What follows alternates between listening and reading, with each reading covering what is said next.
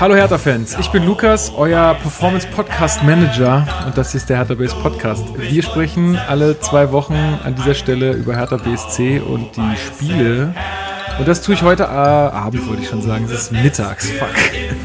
ähm, mit Steven, ich grüße dich. Hi. Der sogenannte Blogger. So ist es. Und mit Leon, den kennt ihr schon, der war hier schon öfter mal zu Gast. Ein wunderschön. Steven, was gibt's Neues in Sachen Stadioninitiative? Mach, gib uns mal ein kurzes Update. Also, was es Neues gibt, ist, das haben ja die meisten Hörer wahrscheinlich schon mitbekommen, dass wir unsere Petition, das Quorum erreicht haben. Äh, das heißt, wir haben 17.300 circa Unterschriften insgesamt gesammelt und 11.300 Berliner. Die haben wir überreicht im Abgeordnetenhaus am 28.11. Natürlich ein super Timing, weil einen Tag vorher wurde Klinsmann präsentiert als neuer Trainer. Ähm, dementsprechend hat sich halt die komplette Diskussion in der Hertha-Bubble und die Medienaufmerksamkeit vor allem halt äh, darauf gerichtet. Wenigstens war es einen Tag vorher, am selben Tag wäre natürlich ja. der Super-GAU gewesen. Ja, ja, schon. Ähm, genau, und wir haben das da überreicht, haben Gespräche geführt mit vielen Politikern, die dann zu uns gekommen sind. Ähm, teilweise kamen auch tatsächlich Abgeordnete zu uns, die mit uns aufs Foto wollten, dann mit dem, mit dem Plakat, was wir vorbereitet haben, weil sie meinen, sie finden die Aktion gut. Ach. Ich habe mir erstmal die Namen geben lassen, das aufgeschrieben, damit man so weiß, wer da auf unserer Seite ist. Ja. Ähm, genau, Open Petition hat jetzt die Abgeordneten äh, angeschrieben. Die werden sich jetzt äußern in den nächsten Tagen und Wochen, wie sie zu der Thematik stehen. Und was halt das nächste große Ziel ist, ist, dass wir einen offenen, äh, einen runden Tisch einberufen. Mhm. Das haben wir auch schon gesagt. Da haben wir bisher auch von allen Beteiligten eigentlich positive, äh, positive Meinungen zugehört. Ja? Und dass sie da teilnehmen werden, also sowohl von Hertha als auch von der Politik. Ähm, es geht halt darum, dass wir alle an einen Tisch bekommen wollen und dass wir es halt schaffen, dass diese es gibt immer so, wenn du mit Hertha redest, hörst du das, wenn du mit dem Beteiligten redest in der Politik, äh, hörst du was anderes. Und dann auch teilweise redest du mit Geisel, sagt er irgendwas, dann redest du mit Jambritzki, das ist ein Staatssekretär für Sport, dann sagt er was, was dem widerspricht, was Geisel sagt. Und so geht es halt hin und her, auch mit der Tegel, ne, da gab es jetzt auch wieder, dass das von der SPD Mitte ausgeschlossen wird und die SPD äh, sich dem Beschluss vom Landesparteitag anschließt, der sagt, wir wollen Stadion auf dem Olympiagelände wo es dann aber auch wieder von der SPD unterschiedliche Meinungen gibt. Und da wäre es halt schön, wenn man alle an den Tisch bekommt ja. und dann halt auch wirklich da reingeht und sagt, alles, legen wir alles auf den Tisch und es kann sich nicht widersprochen werden, weil es wird ja sofort dann, wenn irgendwas gesagt wird, ne, dann kann sofort derjenige sagen, nee, so ist es aber nicht. Und nicht, dass es dann über die Medien geht wieder. Äh, und da wollen wir halt hinkommen. Das ist aber noch, das wird jetzt nicht mehr vor Weihnachten passieren, definitiv nicht. Das ist halt, sowas muss vorbereitet werden. Du musst einen Termin finden, wo natürlich du alle Beteiligten äh, an den Tisch bekommst. Dazu jetzt nicht nur Hertha und die Politik, sondern auch Denkmalschutz und mhm. ne? ähm, natürlich auch Fans, die dann die, Inter äh, die Interessen äußern. Und da wollen wir halt hinkommen. Na, ich glaube, dass also ich kann mir vorstellen, dass jetzt das nicht unbedingt immer Thema Nummer eins bei denen auf dem Zettel ist. Ne? Ist deswegen, deswegen passiert das wahrscheinlich auch, dass es da irgendwie Abstimmungsprobleme gibt, weil die sich wahrscheinlich irgendwie den ganzen Tag jetzt nicht unbedingt mit dem Stadion beschäftigen, sondern auch andere Dinge machen. Aber ist ja gut, weil so gewinnt das, und das ist ja das Ziel gewesen, so gewinnt das einfach ja. an Aufmerksamkeit auch bei denen. Also man muss natürlich dazu sagen, uns ist das schon bewusst, dass es in dieser Stadt auch andere Probleme und wahrscheinlich auch wichtige Probleme Echt? gibt. Ich kann mir kein, ich, also mir fällt kein anderes Problem ein. Also außer das Hertha-Stadion ist doch alles super hier denke ich auch. Also ich treffe auch meine Wahlentscheidung nur danach. Nein, ähm, das ist mir und uns allen schon bewusst. Ja, man muss natürlich dazu auch sagen, ähm, dass wir uns, also bei uns in der Gruppe gibt es auch viele Leute, die sich politisch engagieren, auch über dieses Thema hinaus. Es ist jetzt nicht so, dass wir uns noch nie für Politik interessiert haben und diese Stahlen durchboxen wollen und alles andere ist uns, ist uns egal. Darum geht's nicht. Aber natürlich ist es so, dass von der Politik versucht wurde, teilweise vielleicht immer noch wird, dieses Thema so ein bisschen da so viel Zeit wie möglich ins Land streichen zu lassen. Und da wollen wir halt weiter Druck machen und sagen, ey, es funktioniert so nicht, wir bleiben an diesem Thema dran. Jetzt nicht irgendwie frech oder nach dem Motto, kümmert euch doch endlich mal darum, es gibt ja sonst nicht, nichts Wichtiges. Nee, wir wollen da mit allen Seiten eine vernünftige und respektvolle Kommunikation hinbekommen, was uns auch bisher, glaube ich, ganz gut gelungen ist. Aber wir zeigen schon, wir bleiben da und wenn es nötig ist, nerven wir euch auch. Okay, ja, das ist super. Einfach ja. dranbleiben, genau, die Leute langweilen, damit, damit, damit ja. sie halt was machen, weil dann steht, glaube ich, so ein bisschen der, okay, wenn ich jetzt was mache, dann geben die vielleicht auch mal ein bisschen mehr Ruhe. Genau. Halt, ne? Und in dem Sinne, also unsere Homepage, da haben wir so einen Blog auch eingerichtet, mhm. wo wir dann berichten äh, und auf Twitter uns am besten folgen, auf Facebook auch und auf Twitter haben wir es jetzt auch, dass wir von den letzten beiden Veranstaltungen so einen Ticker gemacht haben. Das waren mhm. dann Veranstaltungen einmal im Olympiapark von der SPD, wie die Zukunft des Olympiaparks aussieht und in Reinickendorf von der SPD da äh, wo es halt um Tege ging als Standort. Mhm. Und da sind wir halt da und äh, gucken dann, wie die Stimmung ist und melden uns natürlich auch zu Wort, damit es halt nicht möglich ist, dass ähm, dann da nur Leute sind, die, sag ich mal, in der Materie nicht so drinstecken und dann dieses, ja, das Olympiastadion ist auch das schönste Stadion der Welt und ich weiß gar nicht, was sie haben, die sollen mal besseren Fußball spielen, sondern dass wir dann halt versuchen, den schon zu erklären und bisher ist es uns ganz gut gelungen, dass es halt ein bisschen komplizierter ist als nur so. Ähm, Genau, und von diesen Veranstaltungen berichten wir dann auch und deswegen kann man uns da gerne auch auf Twitter, Facebook und so weiter genau. folgen. Einfach blau-weißes Stadion suchen, denke ich, in den Suchfunktionen. Ich glaube, es ist hertha-stadion, aber man findet ja, es. Das findet man auf jeden ja. Fall. Das ähm, sollte jeder von euch äh, Digital Natives da draußen ähm, schon irgendwie schaffen. Ja. Ähm, gut, dann äh, vielen Dank erstmal für dieses Update. Ich wollte. Äh, ich gehe dann. Ja, ciao. nein, nein, wir wollen ja noch über Dortmund und äh, das gestrige Spiel in Frankfurt sprechen. Ähm, ich wollte mich erstmal nochmal bedanken bei, es sind gerade diese Spotify ähm, Jahresrückblicke rausgekommen bei den Leuten und da waren echt äh, auch so ein, zwei, drei irgendwie dabei, die unseren Podcast als äh, ganz oben hatten in der Liste. Das hat mich sehr gefreut. Vielen Dank äh, dafür. Ähm, ja, wollen wir einfach mit Dortmund loslegen? Erstes, nee, Quatsch, zweites, nee, erstes Spiel unter, ja, ja erstes Spiel erstes unter Spiel. Klinsmann, ja, richtig. Siehst du, ist schon wieder so lange her. Ähm, erstes Mal ausverkauftes Stadion in dieser Saison. Ich glaube, da hat so ein bisschen der Hype-Train äh, Klinsmann auch nochmal gezündet. Ja, wobei ich muss sagen, es waren relativ viele leere Plätze für ein ausverkauftes Stadion. Ja? Ja, also okay. wenn, also ich war das erste Spiel, wo ich nicht da sein konnte ja. diese Saison. Und du hast halt in, also im Skybild, im Fernsehbild gesehen, äh, gegen gerade Unterring, die ersten ja. paar Reihen, da waren schon eine Menge leere Plätze. Okay. Aber gut, ist war ausverkauft. Ich weiß halt so gut wie ausverkauft, ja. zählt auch. Ja, also hm, komisch. Ja, gut, ne, weiß ich nicht. Ähm, die ersten Sachen, die ich äh, besprechen wollen würde, wäre, ähm, das hatten äh, Marc und ich äh, in unserer kleinen äh, Update-Folge nach, der, nach diesem Trainerwechsel auch gesagt, wir hätten uns gefreut, wenn die aus der Ostkurve da nochmal ein Zeichen des Respekts und der Anerkennung für Czovic kommt und auch das kam. Ja. Also es gab einen Banner, äh, worauf stand, Czovic bleibt Hatana. Ähm, mit großem Applaus. Czovic meinte auch, ihn hätte es sehr gerührt. Und ja, äh, sowas finde ich toll. Also ja. so können Banner halt auch genutzt werden. Ne? Das ist schon schön, wenn das so in die positive Richtung geht. Definitiv. Also, da werdet ihr mir eine, wahrscheinlich nicht widersprechen. Ja. Nee, ich fand das eine sehr schöne Geste.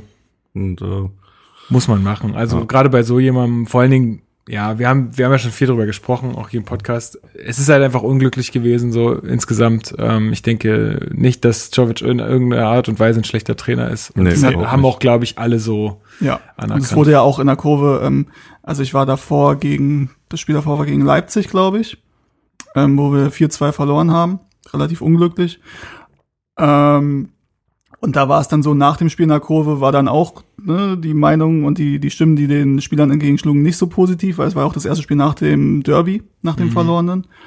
Und ich stand halt in der Kurve mit verschränkten Armen nach dem Spiel und habe mir das dann so angeguckt. Und hinter mir gab es dann einige, die Jovic rausgerufen haben, wo ich dann denke, das muss jetzt auch nicht sein. Also das war jetzt ne, von oben aus der Kurve. Ich mir, also weiß ich nicht. Ich, hab, ich kann damit eh nichts anfangen mit diesem Ra mit diesem äh, da, da da da raus. Ich also ich finde das ist immer so super wenig konstruktiv einfach. Wenger ja, also klar. Wenger out. Ja, war, irgendwie. Die Arsenal-Fans haben das ja damals auf die Spitze getrieben. Ja, mit, ja. haben sie jetzt mit Emery im Endeffekt genauso gemacht. ja. Ähm, ja, also sag mal, wo ich das interessant finde, ist vielleicht, wenn es bei Vereinen gibt, so wie bei Stuttgart war es jetzt auch vor kurzem, wenn sich das eher gegen Dietrich und gegen den Vorstand mhm. richtet und du dann zeigst, okay, ey, da die Fans sagen, das Problem liegt ein bisschen tiefer als jetzt nur am Trainer, dann finde ich sowas interessant. Und ich meine, gut, in der Kurve kannst du jetzt halt keine äh, mehr Strophen, also zumindest ne, es ist schwierig, jetzt so ein Sachverhalt in, in Gesängen darzustellen. Aber das, sie haben es ja, sie haben es ja sogar an dem Spieltag auch gemacht. Es gab ja ein Banner, äh, wo drauf stand, zehn Jahre, zwölf Trainer, Stimmt. ein Verantwortlicher. Ja. Und, und das, das, stimmt auch.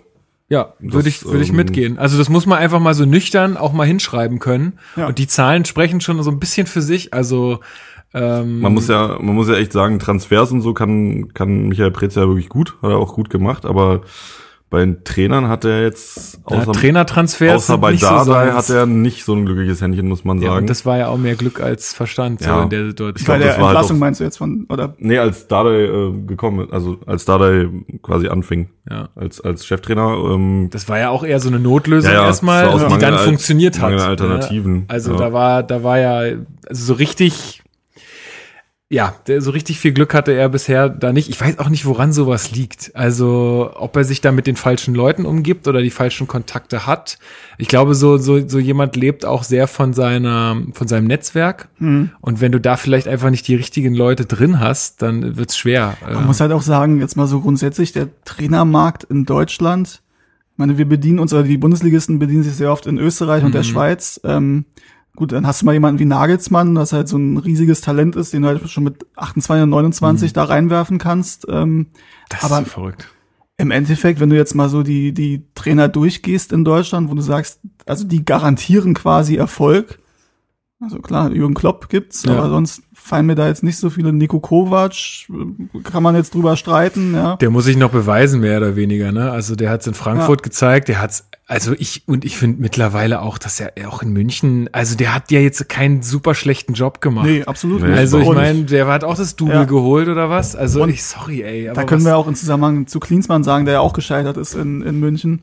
Da sind halt auch andere Leute gescheitert an ja. dem Umfeld, an dem ich glaube nämlich, das damals Manager, jetzt Präsidium, ja. auch an der Mannschaft und was für ein Standing da einige Spieler haben, das auch äh, allein wie viele Spieler sich da die Karriere kaputt gemacht haben, weil der auch, Wechsel auch, zu Bayern halt einfach zu ja, früh kam. Auch das, ja, genau. Das auch, aber also auch guck den Götze an, der ja wirklich eigentlich keine schlechte Bilanz hat bei Bayern. Ne? Also wenn man sich die Statistiken anguckt. Ja, du bist ähm, halt, du bist halt in, in völlig anderen Sphären ja. Aber er gilt halt trotzdem als gescheitert ja. bei Bayern. Ja, ja aber auch, ja, aber auch dieses, wo du das Gefühl hast, es gibt da so drei, vier, fünf Spieler, auch Thomas Müller ist da immer vorne mit dabei äh, wo du das Gefühl hast, wenn die jetzt den Daumen senken, dann ja. verkacken ja, die, die haben, ein Spiel ja, völlig und dann wissen die Bosse, okay, jetzt geht's nicht mehr und dann, also die Macht, die die Spieler da haben, ist schon enorm und das haben ja auch Van Gaal, Ancelotti und so weiter, also Trainer, die auch eine Menge erreicht haben. Also meint ihr, es gibt schon irgendwie das sogenannte gegen Trainer spielen? Ja, also, naja, wir jetzt nicht spielen auf dem Platz unbedingt, aber so dieses, äh, du kannst wahrscheinlich als ein Thomas Müller oder weiß ja nicht, wer da jetzt, fällt mir jetzt kein anderer Name noch ein, aber du kannst da, glaube ich, schon so ein bisschen so eine Stimmung entfachen im Verein. Also so ganz unterschwellig, wenn du das möchtest, geht das, kannst du das, glaube ich, hinkriegen. Obwohl ich bei Van Gaal diesen, diesen, also nie das Gefühl, also nie das Gefühl, das stimmt nicht, ähm, so viel beschäftige ich mich jetzt mit Bayern auch nicht, aber also zum Beispiel Heinkis, da war halt klar, das ist ein bisschen auch eine Brücke zu Klinsmann, das hatte ich beim letzten Podcast schon gesagt. Du brauchst halt an dieser Stelle eine, eine, eine, eine Figur, die einfach sehr viel Respekt genießt. Ja. Und ähm, vielleicht, um da mal gleich mal so ein bisschen einzusteigen, auch ins Dortmund-Spiel, du hast ja sofort, also nach drei Tagen hast du ja gesehen, das war die stärkste Laufleistung äh, in der ganzen Saison. Die Körpersprache war eine völlig andere, wie die interagiert haben auf dem Platz miteinander, das war anders.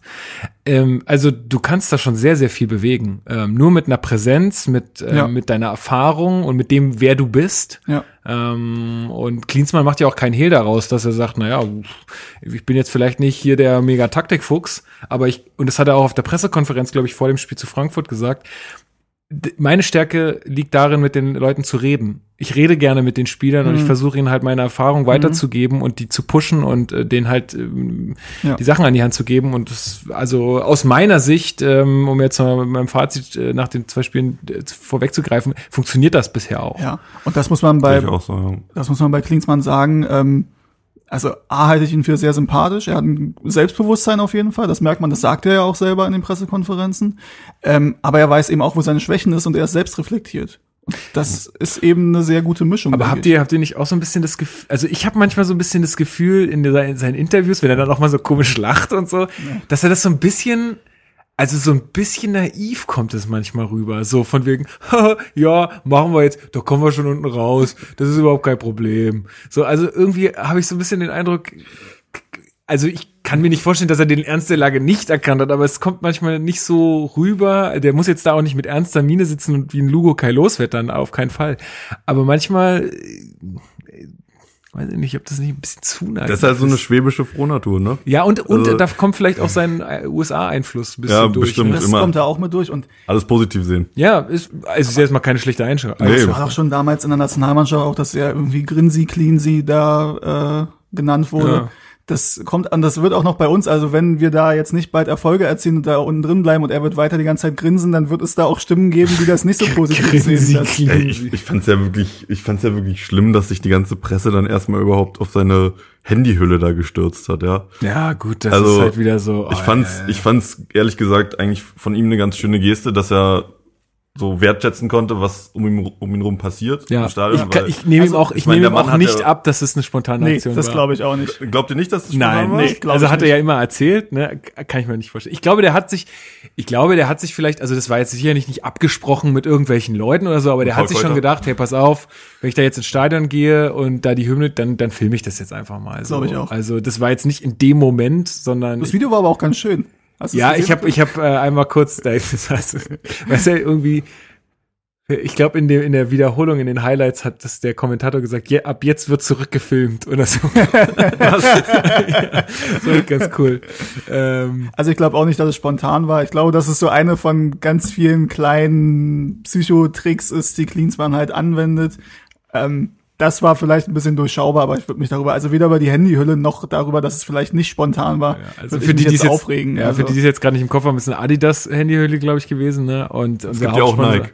Genau, und unser Hauptsponsor ist halt Nike und ja. ähm, ich hatte das ja auch ja. getwittert, direkt da drauf, weil ja. ich ja das Spiel, wie gesagt, ja. zu Hause gesehen habe, aber eigentlich so ironisch von wegen hat er doch nur gemacht, um Nike zu provozieren. War aber ironisch gemeint, weil es gab dann offensichtlich Leute oder auch Medien, die da auf angesprungen sind, das dann als nicht so ironisch gesehen haben. Äh, witzig. Mehr. Ja, also ich glaube, es war spontan. Aber vor allen Dingen, was ich am allerwitzigsten an der Sache fand, war, dass er gesagt hat, ja, und ich finde es so schön da, die, diese Hymne, nur nach Hause geh mir nie. und ich dachte, okay, ja. aber da muss man, glaube ich, sagen, das ist auch dieses Schwäbische, ich glaube, die sagen auch ganz oft nie, wenn sie nicht meinen. Also wenn wir das nicht sagen, ja, ja. dann sagen die nie. Ja, ja. Oh, und äh, aber ich weiß so geil, du filmst es und findest es alles überrangt, weißt aber nicht, wie der Name ist. Sehr gut. Ja, gut, aber das, ja, mein ich glaube, das und war einfach, kam in seinem Dialekt einfach, glaube ich, falsch rüber. Kann, also, kann ja. gut sein. Und was man auch sagen muss, also ich habe es nicht gesehen, ich habe es nur gehört, dass bei Sky 90 wohl die Runde darauf eingegangen ist und die Altherrenrunde das gar nicht gut fand. Ja, welche Gesellschaft ja, soll das ablehnen? Ja, genau. Wo ich mir denke, ey, in dem Moment, da sind 15 Kameraleute vor ihm und noch mehr Journalisten, der kann da eh nichts machen in dem Moment. Ja. Also er kann nicht auf die Mannschaft einwirken, er kann nicht irgendwie mit jemandem sprechen oder sonst irgendwas. Ich glaube auch, dass das, dass das, dass das so ein bisschen dieses Berechnende war, so dieses, er wusste ganz genau, okay, jetzt kommt gleich Blitzlicht Gewitter. Mhm. Ich will da nicht irgendwie dumm rumstehen, sondern ich will irgendwas tun. Ja. Und dann machst du halt sowas und das, das wird ja natürlich auch gleich mhm. aufgenommen und äh, kommt natürlich auch irgendwie an bei den eigenen Fans, wenn da ja. jemand Wertschätzung hat für das, was da irgendwie im Stadion passiert. Ja. Und das finde ich auch, das, das macht er auch richtig gut, dass er darauf auch immer wieder eingeht, sagt, wir müssen das mit unseren Fans zusammen machen. Da kommen wir ja noch dazu. Mhm. Ich glaube ähm, ich glaube auch, dass er irgendwie versucht, quasi ähm, so eine zwischen den Spielern und dem Verein so eine Art Identifikation zu ja, ja. implantieren quasi, dass er halt wirklich möchte, dass die Spieler sich mehr mit dem Club identifizieren, was ja immer eigentlich auch so schwierig war. Es sei denn, du bist ein kommt, Eigengewächs. Kommt auf den Spieler an, ja. Ja, aber wenn du so, weiß nicht, wenn du da halt so dazu kommst, wie, weiß ich, ein Selke oder sowas. Naja, klar, ich ähm, meine, er auch jetzt als Aufsichtsratmitglied hat und auch als, als, ähm, naja, ich sag mal jetzt mehr oder weniger Buddy von Lars Windhorst, der muss ja auch äh, er muss ja auch dem, das Ganze irgendwie attraktiv gestalten. Ich habe dieses kurze Interview auf The Zone, gab es ja auch so ein Interview mit ihm irgendwie zur, zur Perspektive von Hertha und er hat gesagt, naja, irgendwo musst du halt mal anfangen. Wenn du willst, dass dieser Club halt irgendwie äh, mal oben mitspielt, dann ähm, musst du halt irgendwo mal anfangen. Das kann natürlich auch schnell in äh, zu hohen Druck oder zu krasse Erwartungshaltung umschlagen, aber ähm, er sagt halt, ey, das ist eigentlich, die Stadt ist attraktiv, eigentlich ist der Verein auch sehr attraktiv. Ähm, hier kommen auch viele Leute jedes Mal zu den Spielen, auch wenn das nie so aussieht. Mhm. Ähm, ja, fand ich, also finde ich ganz gut, wie er da, wie er da so rangeht. Also, ja, bei, bei, bei all den lustig gemeinten Kommentaren, die man da auch darüber gelesen hat, über, über die ganze Geschichte mit Klinsmann und Hertha, äh, muss man ja sagen, dass er den DFB zum Beispiel reformiert hat. Ne? Also ja. ich meine, er hat es wirklich geschafft. Er, er hatte meiner Meinung nach auch einen Anteil daran, dass Deutschland 2014 Weltmeister geworden ist. Definitiv. Und ähm, da kann man über ihn sagen, was man will, kann man zu ihm stehen, wie man will, aber er hat es halt geschafft. Er, ja, er kann reformieren. Er ja, kann und das. genau. Und wenn ja, er das jetzt in diesem halben Jahr schafft, ja. bei uns, dann zumindest bin ansatzweise bin ich damit cool. Also, ja. Die Frage ist halt, die aufgeworfen wurde, ich glaube in der Süddeutschen war das, bin ich mir mal nicht ganz sicher. Das ist ja auch relativ neu, dass überregional in allen Medien mhm. über Hertha berichtet wird, so ausführlich. Ja, ähm, aber das schafft halt auch ein Klinsmann. Richtig, ja. Und da wurde halt darauf angesprochen, ob, also 15 Jahre ist es jetzt ja, dass er beim DFB angefangen hat und ob heute dieselben Mittel halt noch genauso wirken, wie es damals der Fall war. Und das ist halt eine interessante Frage. Mhm, absolut. Ja. Ähm, aber ich denke, dass sie, also um. Aber was hat er dazu gesagt? Das Oder war in der Süddeutschen einfach im Kommentar. Ach so, also er hat nicht, er wurde, er wurde nicht, gefragt, nicht gefragt, sondern nein. sie haben das in Frage gestellt. Richtig, okay. genau, ja. Und dann halt noch das Beispiel in Zeiten von Konstrukten wie, Konstrukt haben sie nicht gesagt, das sage ich jetzt, wie RB Leipzig, äh, wo halt ähm, deutlich mehr Geld äh, verfügbar ist als bei Hertha auch nach dem Investoreneinstieg und wo die ganze Struktur eine andere ist, ähm, ob das halt da noch genauso funktioniert. Und das ist eine legitime Frage, finde ich, gerade wenn man sagt, es soll dann irgendwann in Richtung, oder was ist irgendwann, eigentlich soll es ja relativ schnell in Richtung Europa und Champions League gehen, auch wenn das natürlich im Moment zu Recht belächelt wird, aber das ist ja trotzdem die Zielsetzung, die es gibt bei Hertha. Ähm, dass du dann natürlich sagen kannst, okay, musst du dir überlegen, ob das heute noch genauso funktioniert. Was man aber sagen muss, finde ich, es ist auf jeden Fall, also Hertha heute ist in meinen Augen auch reformierungsbedürftig, genauso wie es, oder nicht genauso vielleicht, definitiv, aber, ja. aber auch wie es der DFB halt 2014, äh, 2004 war. So, und deswegen glaube ich, dass, also selbst wenn es vielleicht heute nicht mehr dasselbe ist wie vor 15 Jahren oder nicht denselben ähm, äh, revolutionären Charakter hat. Trotzdem ist es bei Hertha BSC notwendig. Und das, was er jetzt gemacht hat, sind ja Dinge, das habt ihr auch im letzten Podcast besprochen, die wurden ja von im Umfeld und von Fans schon lange besprochen und auch im Verein weiß man sicherlich, dass ähm, ja, das ist halt, da, da fehlte der Impuls halt von außen. Ja. Ne? Und Richtig, das, der ist jetzt gekommen, äh, notgedrungen. Der Impuls, genau, der Impuls kam von außen und die, also Anne Friedrich ist ja jetzt auch nicht seit einer Woche frisch auf dem Markt oder seit zwei Wochen, ähm, wo man, also das war ja dass er eine Option ist, wo man nachdenken kann, um so vielleicht ein Bindeglied zu schaffen zwischen Geschäftsführung und Mannschaft. Diese Idee gab es ja schon vorher. Ja, witzig. Und, ich habe jetzt äh, den den Darmwald Podcast gehört und äh, Henry war ja überhaupt ja. ist ja überhaupt nicht überzeugt von dieser Position. Der sagt ja, da ist jetzt jemand auf der auf der Payroll, er weiß nicht, was der tut und äh, ich habe das wirklich nicht. Also da muss ich mich mal, Henry, wenn du das hörst, lass uns darüber gerne mal sprechen. Äh, ich also ich habe das gar nicht nachvollziehen können, weil es halt, also für mich ist das eine, eine sehr logische äh, Position, die natürlich ich jetzt nicht in ihrer, was der jetzt den ganzen Tag macht, kann ich jetzt nicht kontrollieren, aber alleine so wie wie das gesehen wird oder wie, wie das jetzt verstanden wurde, auch von Vereinsseite aus, macht das, äh, ergibt das total Sinn für mich, ja. ähm, dass da jemand ist, der nicht Trainer oder also nicht mhm. Übungsleiter ist, aber auch nicht Manager oder der irgendwie eine Mannschaft zusammenstellen muss, sondern jemand, der noch mal so einen mhm. übergeordneten Blick hat. Ich habe das auch gehört. Also es ist ja zum einen, es ist ja erstmal bis Sommer befristet. Ja. Er guckt sich das an und der will jetzt auch nicht äh, wahrscheinlich morgen zu Michael Prezing und sagen, was hast du da für eine Mannschaft zusammengestellt? Wir müssen das ja. und das und das machen. Er guckt sich das halt jetzt an und das, was Klinsmann wahrscheinlich macht, ist auch mit Andy Köpke als Torwarttrainer, wo du ja auch drüber diskutieren kannst, weil Jolt Löw jetzt von außen betrachtet einen sehr guten Job gemacht hat. Ähm, dass man da halt guckt, okay, wo ist Hertha gut aufgestellt und wo halt nicht. Und ich glaube, das ist auch ein bisschen, dass Klinsmann im Moment auch in, diesem, in dieser kurzfristigen Arbeit, die er jetzt leistet, auch das Langfristige mit im Blick ja. hat und halt guckt, okay, wie kann man Hertha langfristig so besser bisschen, aufstellen, wo das, muss man das hat so ein bisschen, machen? so ein bisschen den Charakter von so einer Unternehmensberatung. Ja. Weißt du, die kommt, die kommt jetzt da rein, ja. bam, und jetzt werden die Bücher durchgeguckt, jetzt wird geguckt, wer wo ja. da wie ja. äh, noch äh, Verbesserungspotenzial Stimmt, hat. jetzt wo du sagst. Also ähm, so ein bisschen so eine so ein äh, so ein Charakter. Aber ich glaube, das kommen ist halt, die EZB-Prüfer. Da, da will man auch einfach, glaube ich, so ein bisschen alte Strukturen aufbrechen, weil ich meine, wenn man sich die anderen Bundesligisten anguckt, dieses Modell, dass es quasi einen Alleinherrscher gibt, der über alles Sportliche und ähm, alles andere, gut, außer die das Finanzielle jetzt, entscheidet, das, das gibt's fast nirgendwo. Wer hat denn diese Position ja. noch in, äh, in der Bundesliga? Also Dortmund weiß ich mit Kehl. In Leverkusen, glaube ich, Kiesling. Richtig. Wer ist dann noch? Jetzt muss ich mal kurz äh, eine Tabelle auf. Also ich weiß, bei Gladbach war im Gespräch, dass da noch jemand zu Max Eberl kommt, ist aber, glaube ich, noch nicht passiert. Während du guckst, kann ich ja noch mal was zu ja. Arne Friedrich ähm, sagen und der Kritik. Ich habe es auch gehört im Damenwahl-Podcast. Ähm, also, also zum einen hat der Henry zugegeben, dass das auch ein bisschen persönlich bedingt ist und dass ihm damals ähm, ja, ja. das übernimmt, was da mit Favre und danach mit dem Abstieg und passiert ist und dass er da wie die wie die ganze Mannschaft aber halt nicht das beste Bild abgegeben hat und da auch ein paar Kommentare gefallen sind. Ich glaube, er war es auch, der gesagt hat, es bleibt immer irgendwas hängen. Ja, gut. In Bezug zu Favre. Ähm, Aber wenn er jetzt dabei hilft, dass es besser wird, dann ja, und, kann er die Schuld revidieren. Ja, und was halt sein Kritikpunkt war, ähm, also was befähigt ihn dazu, jetzt diesen Job zu machen? Weil er hat ja nichts gemacht, seit, also nichts im Profifußball gemacht, seitdem er, ähm, seitdem er aufgehört hat mit seiner aktiven mhm. Fußballerkarriere. Und vielleicht ist aber das eben gar nicht so schlecht, dass du jetzt diesen Blick von außen hast, von jemandem, der jetzt nicht ähm, die, die letzten Jahre nicht in diesem Karussell drin war und das alles miterlebt hat, sondern dass da mal ein frischer Input von außen kommt. Weil du hast ja da eine Menge Leute, die eben seit 10, 20 Jahren bei Hertha sind und im Profifußball sind. Und da eben den Blick von jemandem von außen halte ich jetzt nicht so verkehrt, zumal du sagen musst, also ja, steht auf der Payroll, der wird wahrscheinlich auch ein ganz gutes Gehalt kriegen, aber im Vergleich zu dem, was Hertha BSC für den Profifußball ausgibt, wird das relativ gering sein.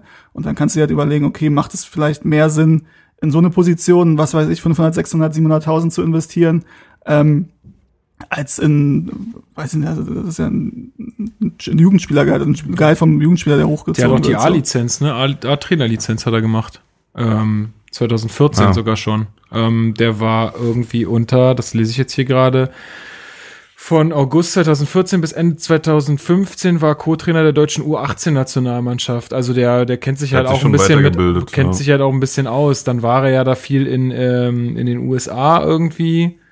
Ähm, der hat ja auch gespielt noch dann, ne? Bei Chicago Fire, glaube ich, oder so, zum Ende der Karriere. Ah, das habe ich auch gehört, ja. Ich denke halt, du hast beim Fußball eh, wie gesagt, diese Situation, dass du bei Trainer, also Trainergehälter sind ja, außer jetzt vielleicht, äh, wenn du auf Mourinho und diese Leute guckst, sind ja in der Bundesliga im Vergleich zu den Topverdienern unter den Spielern relativ gering angesiedelt. Ja. Und da kannst du natürlich sagen, okay, macht es vielleicht mehr Sinn auf die wichtigste Position eigentlich in diesem ganzen Team, das ist ja die Trainerposition und das Team da drumherum, dass du vielleicht da sagst, okay, ey, vielleicht macht es da mehr Sinn zu investieren als in Kaderpositionen 28, 29, 30. Kann man sicherlich so argumentieren. Ja. Aber würdet ihr ähm, sagen, dass das, das Prez Macht jetzt ein bisschen begrenzt oder beschnitten wird dadurch? Weil er, die meinen ja alle nein, aber ich glaube ja, eigentlich muss er sagen. schon. Also ich habe, ich habe, ich habe, ich habe es glaube ich auch gesagt im, im, letzten Podcast, aber ich sage es auch gern nochmal, weil es ja jetzt auch nochmal mehr diskutiert wurde. Äh, ich bin absolut davon überzeugt, dass es, dass es so ist. Also dass, dass da jetzt äh, von außen mal jemand gekommen ist und ähm, dass das so ein bisschen auch Bedingung war. Also Preetz wollte wahrscheinlich Klinsmann, das nehme ich ihm ab, dass das jetzt nicht diktiert wurde von Windhorst, mhm. aber er wollte ihn äh, aber Klinsmann hat gesagt, pass auf, ich mache das, aber nur, das hat er ja auch so angedeutet in den Pressekonferenzen, wenn, dann mache ich es richtig und dann machen wir das so, wie ich das möchte und nicht, was du für, für, für Befindlichkeiten hast. Dann kommt hier ein Friedrich, dann kommen hier die Trainer, dann musst du deine Torwarttrainer halt mal auf die lange Bank setzen. Das ist nun mal so, aber wir machen das dann halt so, wie ich möchte. Und ähm, das ist auch gut so. Ja. Ähm, weil wenn es funktioniert, hat Preetz keine Argumente. Dann ähm, wenn es nicht funktioniert, übrigens auch nicht. Ja, es wird ihm trotzdem negativ ausgelegt dann. Wahrscheinlich ja. Weil er ist ja doch, er ist ja doch auf seinem Mist gewachsen, sagt er. Ja, also, sagt er, sagt er auch ganz Aber ich glaube bei Hertha, also haben ja auch gesagt, sie haben sich schon mehrmals damit beschäftigt mit der Personale Klinsmann und ob und wie man den einbinden kann. Und sicherlich war der auch schon mal als Trainer im Gespräch, gerade jetzt auch, wo man sich von Dada getrennt hat, hat man bestimmt darüber nachgedacht, warum man sich da nicht dafür entschieden hat und jetzt schon weiß ich nicht, kann man nur vermuten. Aber ich denke, die wissen schon bei Hertha, dass Klinsmann nicht alleine kommt und sagt, okay, ich arbeite mit den Co-Trainern und mit den Torwarttrainern und mit mhm. allem, was da ist. Das ist Klinsmann ja. nicht der Typ für. Da ja. weiß man schon, dass der unter jeden Stein guckt und dass ja. der sein eigenes Team hat. Dass er vielleicht jetzt so vorbereitet war, sage ich mal, dass alle auf Abruf sind und er noch Arne Friedrich aus dem Hut soll, das weiß ich nicht. Aber ich glaube, man hat schon damit vermutet, dass der nicht mit dem Stab arbeitet, der da ich. Sag mal so, es kann natürlich, das Szenario kann natürlich auch folgendes sein, dass Preetz auch erkannt hat, dass es so vielleicht auch nicht mehr weitergeht. Also vielleicht ist es gar nicht mal so, dass sie, dass das äh, irgendwie ähm, also jetzt gegen seinen Willen in Anführungsstrichen irgendwie passiert, sondern dass er halt erkannt hat, fuck, ähm, wenn, wenn ich jetzt so weitermache wie bisher, dann wird es alles nur noch schlimmer und am Ende fällt es ja auf jeden Fall auf mich zurück. So hat er immer noch die Chance zu sagen, ja, ich habe das Ganze also ja auch ins Rollen gebracht und äh, auch wenn ich jetzt hier vielleicht weniger im Vordergrund stehe, damit muss er sich vielleicht abfinden, aber ist ja immer noch besser, als irgendwann rauszufliegen hochkant, weil es einfach nicht funktioniert hat. Insofern, das würde ich ihm hoch anrechnen, wenn es so wäre. Was man natürlich sagen muss, es gab ja, also auch wenn jetzt irgendwie Leute gesagt haben, dass dass Preetz da für, für, ähm, für Fehlentwicklungen verantwortlich ist oder die beiden Abstiege damals. Es war ja immer so eigentlich, seitdem Michael Preetz da ist, wenn er jetzt weg wäre, wer soll denn da eigentlich kommen? Mhm. Es war ja niemand da, wo mhm. du sagst, also gut, kannst dir klar, kannst du dann überlegen, ob Horst Held gerade verfügbar ist oder sonst irgendwas. Aber es ist jetzt niemand da, der irgendwie, wo du sagst, den hast du aufgebaut, der kann jetzt irgendwie ja. aus dem Verein was machen. Ja, da muss, also da eigentlich müsste, müsste man da auch nochmal nachlegen, Und ne? Also da musste eigentlich jetzt auch mal irgendwann jemanden mal Paldade. installieren. Paldade vom Manager. Oh, bitte nicht. Ich glaube, das ist, das ist, das kann der nicht. Das kann der nicht. nicht.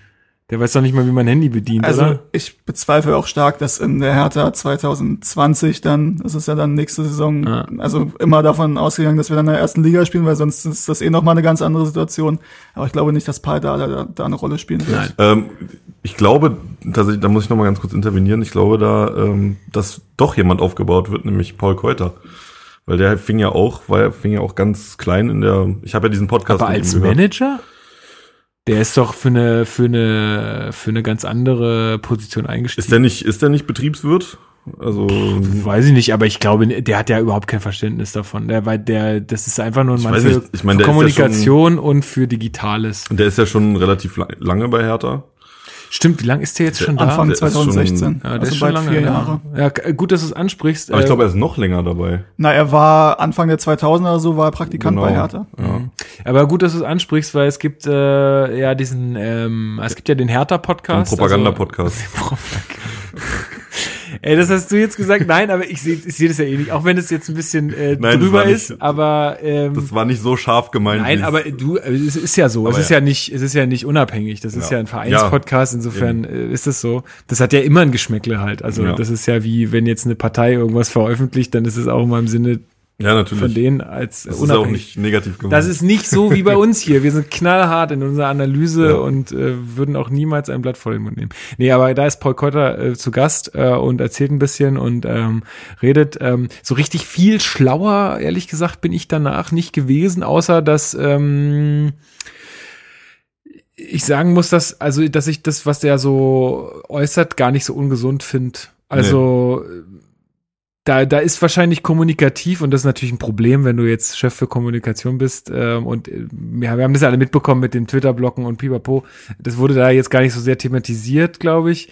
Ähm, aber also in der Kommunikation ist, glaube ich, sehr viel schief gelaufen. Aber so was er für Ansichten vertritt, finde ich jetzt gar nicht dumm. Also Ich wusste zum Beispiel gar nicht, ich habe die Folge ja auch gehört, ich wusste zum Beispiel gar nicht, dass er wirklich jemand ist, der den Sport mag. Ich dachte immer, der sei wirklich tatsächlich nur so ein Marketing-Mensch, der sich irgendwie für den Sport und für das Ganze drumherum gar nicht interessiert. Nee, das ist, also das muss man sagen und das kommt auch im Podcast rüber und ich meine, so viel kann man ja sagen, dass wir im Rahmen unserer Stadioninitiative halt auch mit Hertha in Gesprächen waren und auch mit Paul Keuter und wer mich so ein bisschen kennt und verfolgt, der weiß, dass ich dann vielleicht auch mal Dinge anspreche, die mich sonst so stören ähm, und dass man dann halt über, auch über solche Dinge redet äh, und da ist die eine Sache, dass auf jeden Fall auffällt, dass Paul Keuter den Fußball liebt ja, Mhm. und dass er auch deswegen das macht und dass der deutlich näher am Sportlichen und an der Mannschaft dran ist, als man das von außen vielleicht denken würde, wenn man hört, der ist für Kommunikation, Digitales und CSR ist er, glaube ich, jetzt auch zuständig für. Ähm, das ist da schon, dass er da schon diese Leidenschaft für hat, definitiv, und dass er näher dran ist. Trotzdem glaube ich nicht, dass er irgendwann Michael Preetz beerben wird. Das wird nicht passieren, denke ich. Äh, und um da mal vielleicht auch mal was Positives zu sagen, ich habe das Gefühl bei Hertha BSC, dass es da zumindest schrittweise und teilweise und langsam ein gewisses Bewusstsein dafür gibt, dass vielleicht nicht alles perfekt gelaufen ist in den letzten Jahren. Und vor allem, dass man das jetzt nicht nur so alibimäßig zugibt, ja, wir haben Fehler gemacht, wie man das dann gerne, wir haben Fehler gemacht, ihr habt Fehler gemacht, kommen jetzt mal mal wieder zusammen, sondern ähm, dass das schon, dass es da ein Bewusstsein für gibt, ein steigendes Bewusstsein und dass es da ein Interesse dran gibt, auch mit den Fans und mit Leuten im Umfeld mal deren Meinungen zu hören und zu gucken, wie man vielleicht Die müssen einfach nur ihren fucking Podcatcher anmachen und einfach die, wie viel gibt's jetzt mittlerweile? Vier Hertha-Podcasts mal hören. Ich meine, da fällt, da fallen ja schon viele äh, Meinungen. Also das ist ja schon sehr viel und wie, wir und die anderen äh, greifen ja auch so ein bisschen das, was die Community sagt, halt auch so auf. Also das, das Ja. ist ja schon mal einfach die erste Maßnahme, sich hinsetzen und das einfach mal hören und mal überlegen, ja, sollte ich da vielleicht mal hingucken oder nicht? Ich habe gehört, dass auch ein paar Leute äh, wieder entblockt wurden. Ist das korrekt? Ich habe das bei Twitter auch gehört, ja, Ja. dass da ein paar Leute im Blog Das ist ja, waren. Mensch, das sind ja wirklich Fortschritte Ja. ohne Ende hier. Cool. Das Es, ist ja ich finde es gut. Ich finde es Aber ich muss auch, also es ist ja immerhin, ne, dann einzugestehen, okay, vielleicht war das nicht so cool. ja, finde ich gut. Es ist sehr, also sowas rechne ich hoch an. Gut, wollen wir mal zum Spiel gegen Dortmund Ja. kommen? ähm, jetzt haben wir schon sehr viel geredet, was wir vielleicht äh, später gemacht hätten, aber es ist halt schön. Ähm, So, was fällt auf? Erstes Spiel unter Klinsmann. Ähm, ich hab, äh, bin ja jetzt nicht so der Taktikfuchs, Fuchs, aber ähm, habe ja da sonst immer meinen Kollegen Marc mit dabei, der mich da auch äh, ganz gut auf den neuesten Stand bringt. Fangen wir mal am Tor an. Kraft musste spielen ähm, für den gesperrten Jahrstein und ähm, er war auch wieder fit. Davor war ja Smarsch dann im Tor, nachdem, also weil da Kraft bei dem Spiel gefehlt hatte. Ähm, Genau, dann haben wir eine Dreierkette gesehen mit Stark, Boyata und Rekik. Hm. Äh, auf den Außenverteidigern oder auf den Außenflügeln, muss man ja dann so sagen, ähm, waren Wolf und Mittelstädt zu Hause. Ähm, Schellbrett in der Mitte mit Grujic und Darida. Und Selke und Luke Backe war schon eine Doppelspitze, oder? Habt ihr das anders gesehen? Ja, ich glaube, also, so eine, so eine hängende. Spitze war das. Ja. Ja, also das, das auf jeden Fall äh, schon mal etwas verändert. Ähm, und was witzig war, ähm, das ging ja auch so ein bisschen auf Twitter rum, dass Plattenhardt schon wieder, also dass der selbst unter Klinsmann keine Beachtung findet. Also war zu dem Zeitpunkt noch so. Er hat ja dann gegen Frankfurt gespielt, ähm, wo auch alle gesagt haben, naja, der scheint wirklich einfach nicht gut drauf zu sein. Aber da kommen wir vielleicht später noch. Ja, zu. ich denke mal, wenn wir und Löwen und Duda auch nicht im Kader, glaube ich. Ne? Genau. Richtig, da da hat man sich auch gefragt, was was also gerade bei Löwen, der ja wirklich gar nicht so schlechte Leistung gezeigt hat in den Spielen zuvor, why? Also Duda, okay. Vielleicht davor, aus disziplinarischen Gründen oder Ja, was? aber kann ich mir bei Löwen irgendwie. Vielleicht waren die nicht ganz fit. Also ja, vielleicht, wahrscheinlich war es sowas, aber es ist irgendwie, also leistungstechnisch könnte ich mir das nicht erklären. Ja, fand ich auch ein bisschen merkwürdig, zumal ja Meier erstmal raus ist, wo man ja unter ja. Jovic noch dachte, okay, der ist jetzt kurz davor, wieder in die Stammelf zu, zu rücken, was man bei mhm. Klinsmann oder im Trainerteam wahrscheinlich anders sieht. Er war jetzt wieder nicht, also zwei, beide Mal nicht im Kader. Aber der ist wieder fit, oder? Aber U23 hat er gespielt. Der hat U23 so, gespielt, schon, okay. genauso wie Pekarik und noch irgendjemand, ja, habe ich jetzt Pekarik, vergessen. Ja. Ähm, ja, aber das, also da halt Meier nicht dabei und auch Löwen nicht, ist halt schon. Ja, äh, bitterer, bitterer Einschnitt. Und ähm, wenn Grujic da die rote Karte gesehen hätte nach seinem ja, genau, können wir, können wir gleich mal einsteigen. Also, habe ich ja vorhin schon gesagt, ich empfand das von Beginn an als deutlich engagierter, äh, beziehungsweise motivierter, vielleicht auch übermotivierter. Mhm. Also Grujic hat ja jetzt in den letzten Spielen schon öfter mal so eine, so eine Aktion da ausgepackt, wo man sagt, boah, ey, bitte, achte mal, wo du deine Arme hinwirfst und ja, also ich. Gegen Frankfurt hat er dann jetzt auch nochmal irgendwie ein bisschen abgeräumt, ne? Das weiß ich nicht. Aber jetzt hier gegen, ja. gegen, gegen Dortmund äh, war es ja gleich in der fünften Minute irgendwie, wo er, wo ein Gegenspieler, ich weiß nicht mehr, wer es war, hinter sich hat. Und dann, er guckt sogar noch so ein bisschen leicht über die Schulter und fährt dann halt den Arm aus wo ich dann auch in der Gruppe geschrieben habe, ey Leute, äh, das hätte auch rot sein können. Alle, nee, nee, das ist kein Rot. Also für mich ist es schon einfach, ich guck hin, da ist jemand und dann hau ich dir mal meinen Ellbogen in die Fresse. Das ich dachte auch in dem Moment, also als ich nochmal die Zeitlupe gesehen habe, dachte ich in dem Moment auch mit dem Glück, was, mir, was wir mit dem VHR hatten ja. in den letzten Wochen, okay, da kommt jetzt der VHR und der sieht rot und das fängt, es geht genauso weiter, wie es aufgehört hat. Ja. ja. Ähm, also ich finde jetzt nicht, ist jetzt auch keine krasse Fehlentscheidung da zu sagen, okay, ich gebe jetzt noch nicht in der zehnten Minute oder was, es war rot.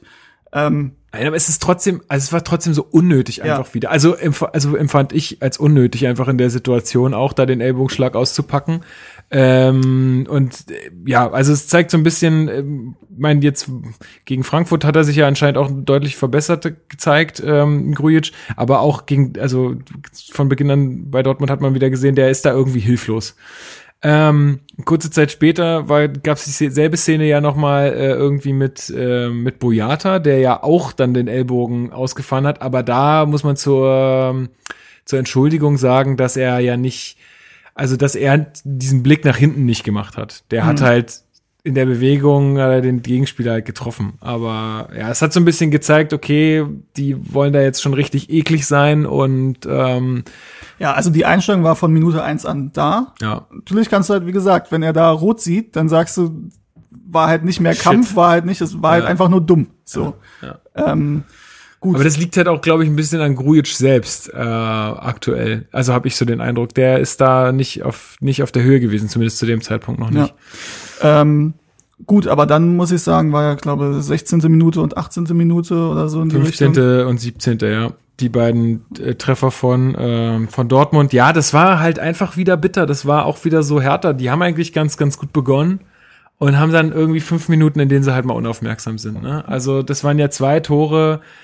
Ähm, also beim ersten, glaube ich, war es so, Schellbrett verliert halt irgendwie einen, einen wichtigen Zweikampf im Mittelfeld und dann kommt der Ball irgendwie zu Brand, wo Grujic viel zu weit weg steht, wo der wieder da sich rumgetrieben hat, keine Ahnung. Wahrscheinlich hat er irgendwie schon wieder erwartet, dass, dass dann, ja. dass er sich ja. in der Mitte postiert, um dann den Ball zu kriegen und zu verteilen.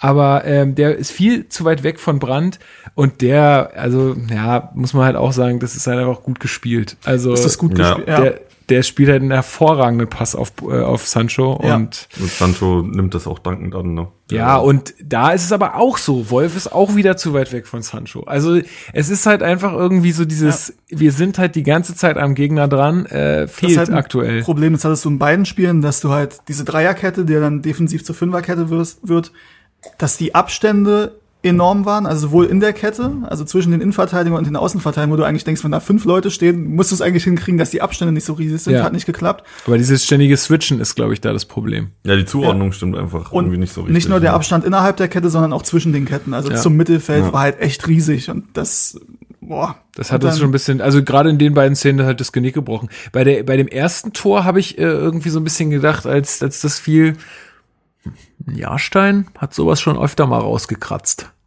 So ein, so ein Ding. Also in so eins gegen eins Duellen äh, ist die Chance sicher mit Jahrstein größer, dass er das hält.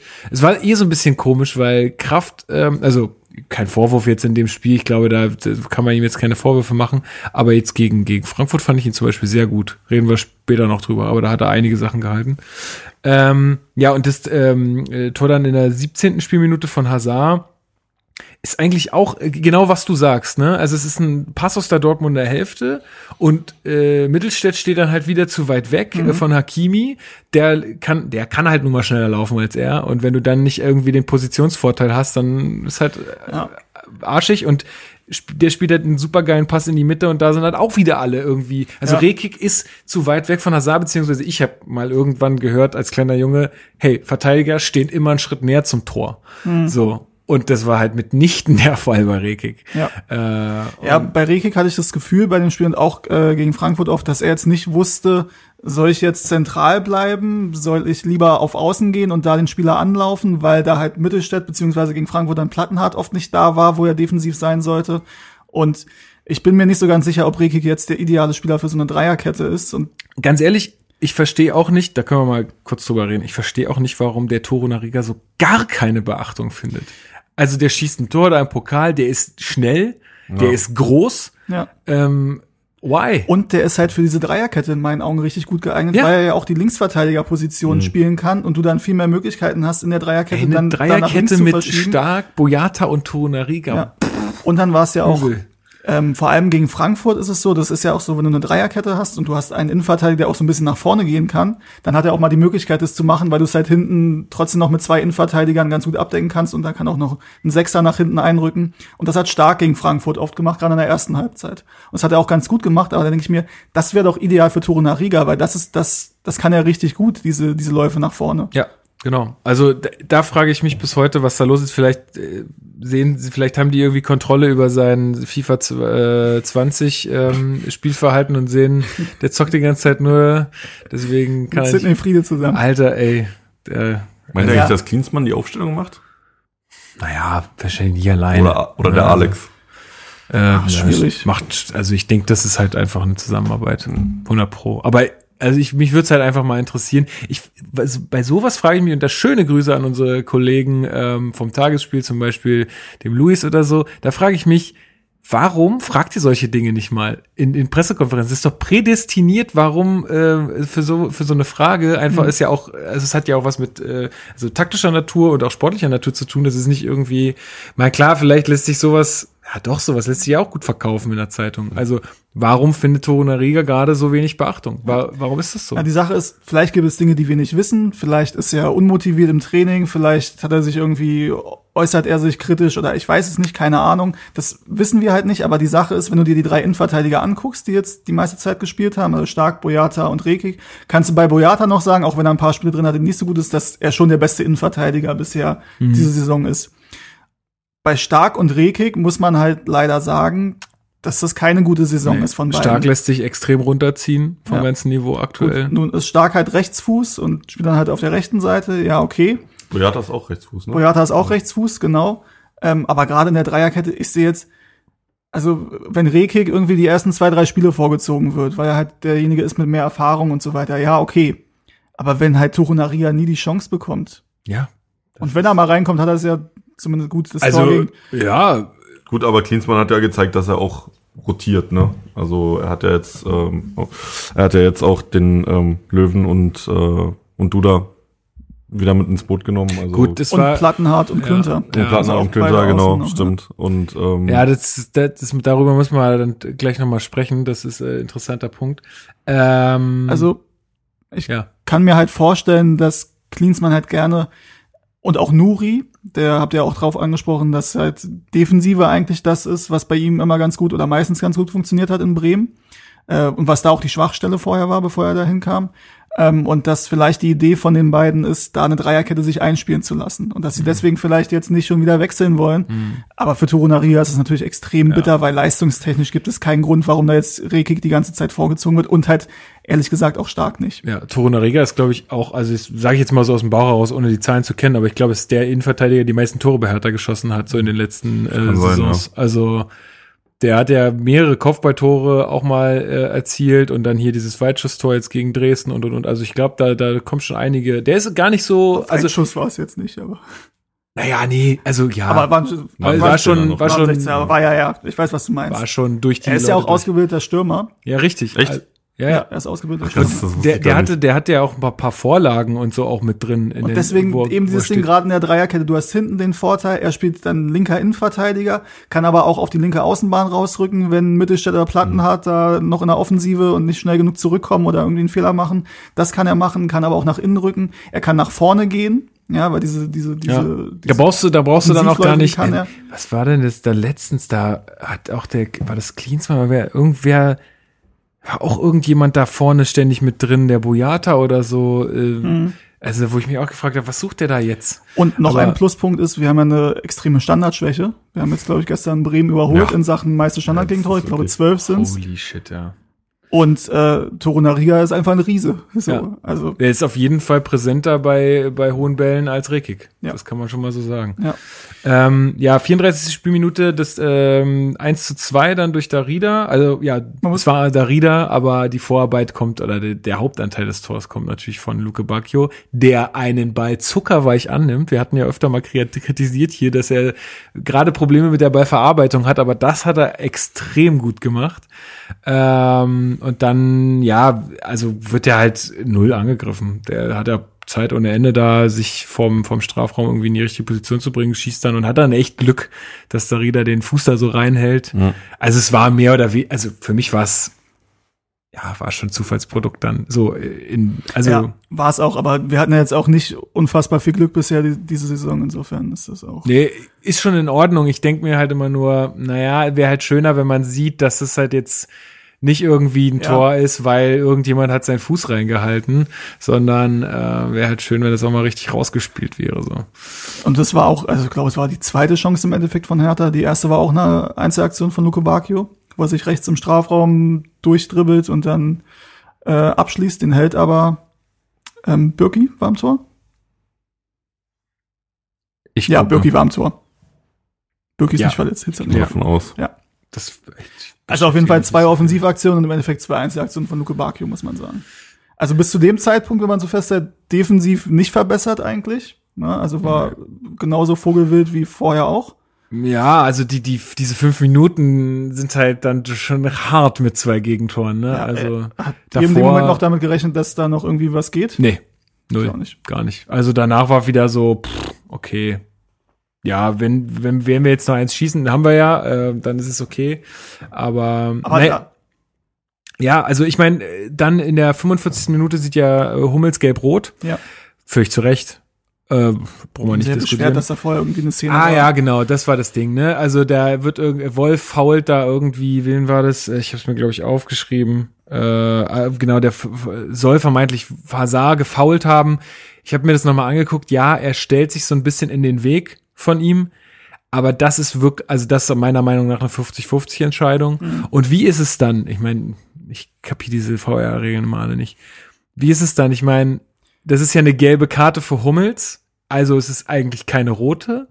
Und deswegen darf der VR nicht eingreifen? Oder wie ist es? Oder ist es doch eine rote? Gilt, gilt, die, gilt es bei Gelb-Rot auch?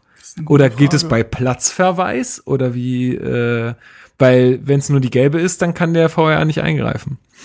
Aber ich glaube, es gilt als Platzverweis und damit als potenziell spielentscheidende Szene. Und dementsprechend dürfte er, glaube ich, eingreifen. Aber 100% sicher bin ich mir nicht. Ja. Muss man auch sagen.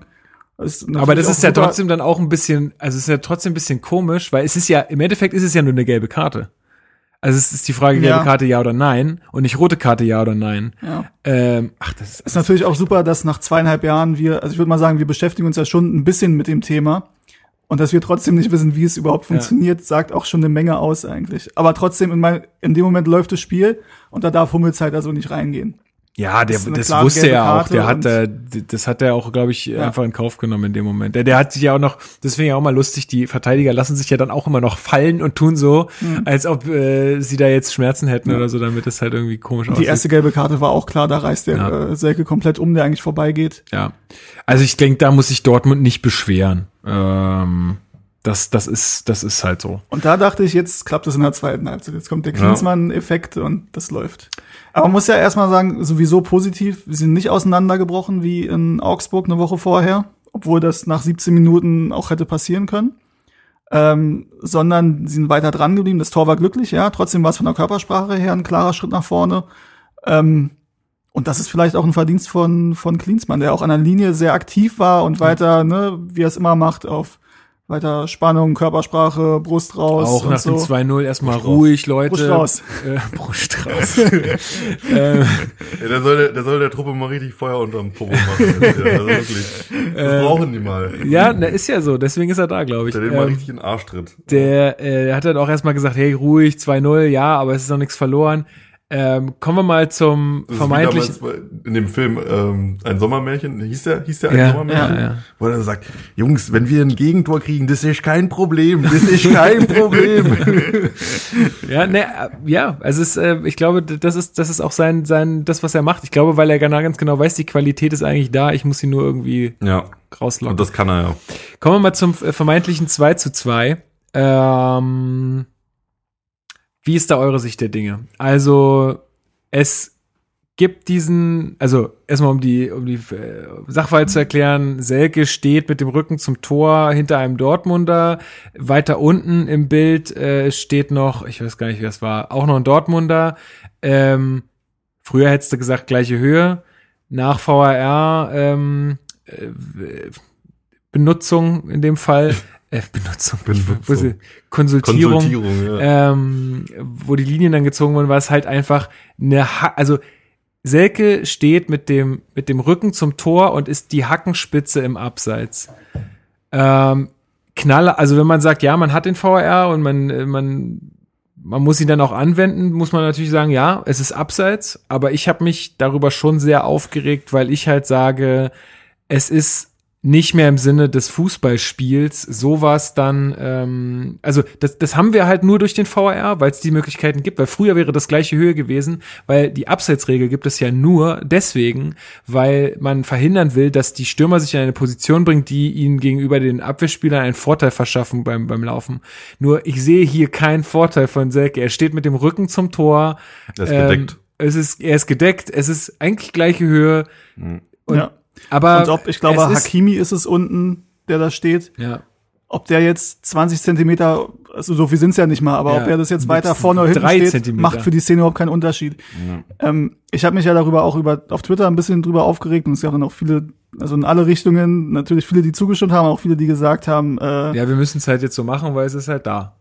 Ja. ja. und auch ein paar, die meinen, ich bin völlig bescheuert, wie ich das überhaupt anzweifeln kann, weil mhm. es ist ja die einzige Entscheidung, also eine der wenigen Entscheidungen, wo man da wirklich sagen kann, man kann es jetzt genau bestimmen. Ja. Und da sage ich halt, ich denke, erstens kann man das nicht so genau bestimmen, weil es gab auch gerade in der Premier League, die regen sich darüber auch sehr auf und zeigen dann, wie das ist, ist jetzt hier in der Szene nicht so, aber wenn zwei Spieler in entgegengesetzte Richtungen laufen, wie viel dann nur ähm, also der Moment der Ballabgabe und wie viele ein Frame Unterschied ja. machen, dass das halt, es ist immer noch ein bisschen willkürlich. Ja, absolut. Und du kannst halt bei den meisten Szenen, du kannst auch da ein Frame vorher oder nach hinten gehen und dann da die Linie ziehen und dann ist es auf einmal kein Abseits mehr. Ja. Und die Linie wird ja auch vom, so wie ich das mitbekommen habe, ich, wird ja da. Ich bin mir nicht sicher, gibt es da sowas wie eine Toleranz? Haben die sowas? Nee gibt's nicht, hat er jetzt äh, der UEFA-Typ irgendwie vorgeschlagen, dass er halt irgendwie 20 Zentimeter Toleranz oder so haben will. Na, vor allen Dingen, also dann Aber musst das du, dann Problem find ist, dann redest du halt über 21 oder über 20 Zentimeter. Ja, es ist schwierig. Es ist, Ähm, aber deswegen bin ich halt auch kein Fan von diesem fucking Videoschiedsrichter. Ich auch nicht. Es ist halt genau wegen solchen Szenen halt, weil da musst du eigentlich entscheiden, hatte der, hatte der Stürmer jetzt einen Vorteil oder nicht und er hatte keinen aus meiner Sicht.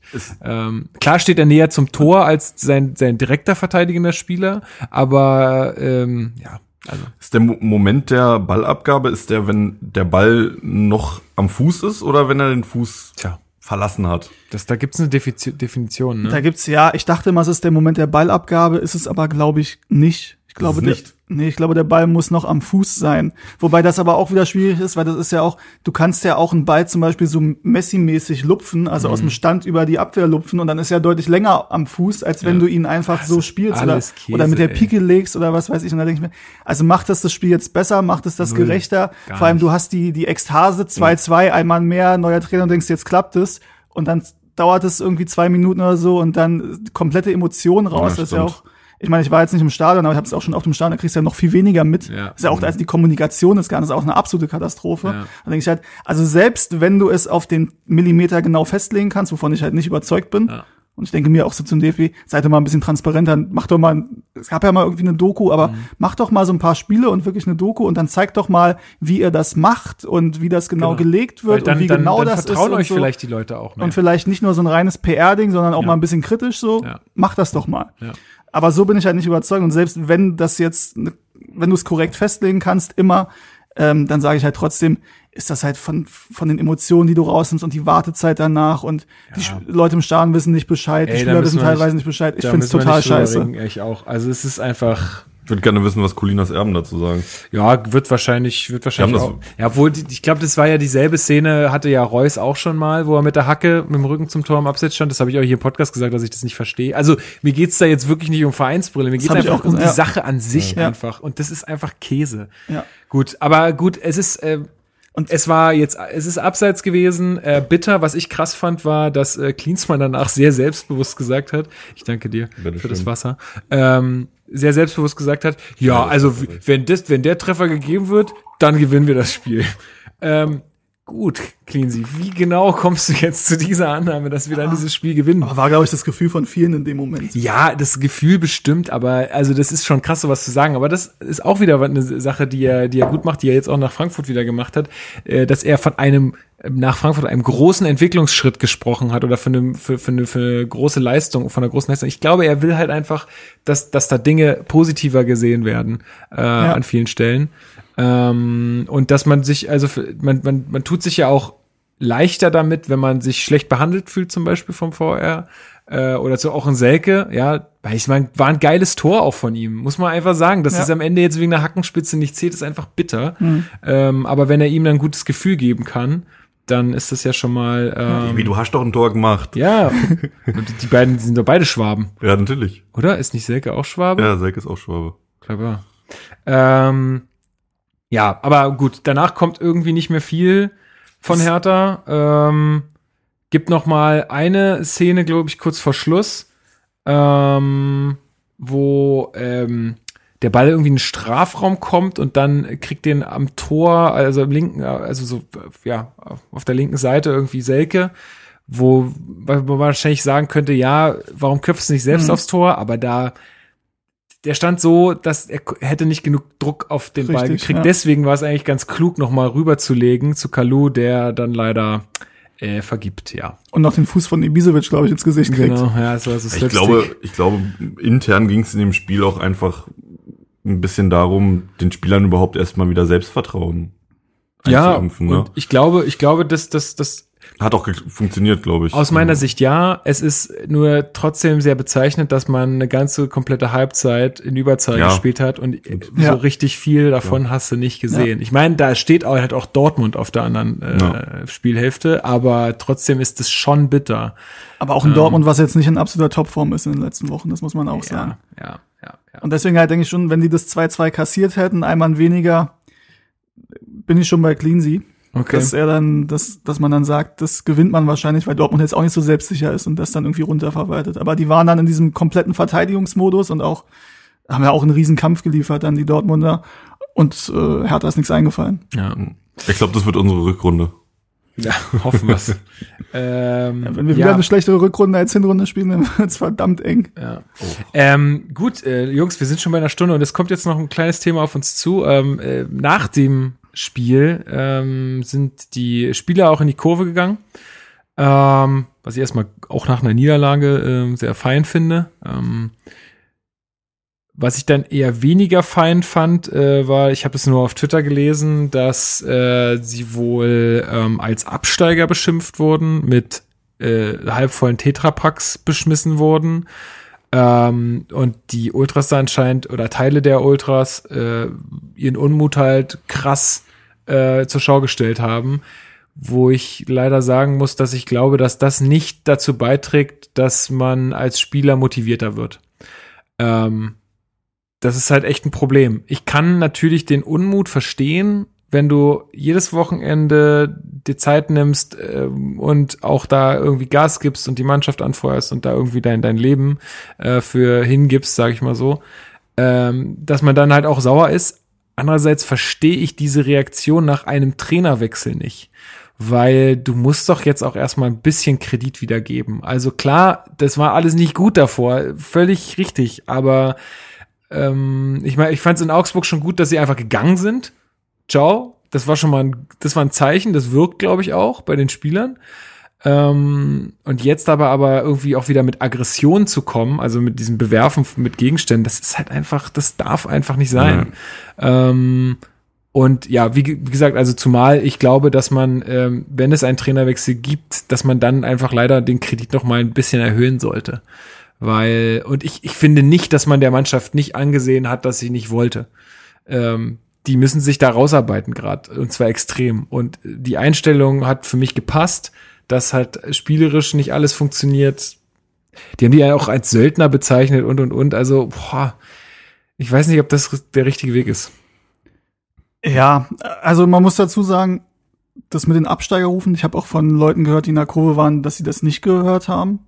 Vielleicht waren das auch nur irgendwie 20 Leute oder so, genauso wie die Jovic-Rausrufe. Die Ja, dann irgendwo- sicher. Stimmt, Also, waren es nur 20 Leute. so, ähm, ja, Ja. mit den Würfen, das finde ich dumm. Ich weiß aber auch nicht, wie gesagt, ich war nicht da. Ich habe auch Vide- ich hab ein paar Videos gesehen und da sah es eher aus, als wenn es eher von weiter außen aus der Kurve kommt.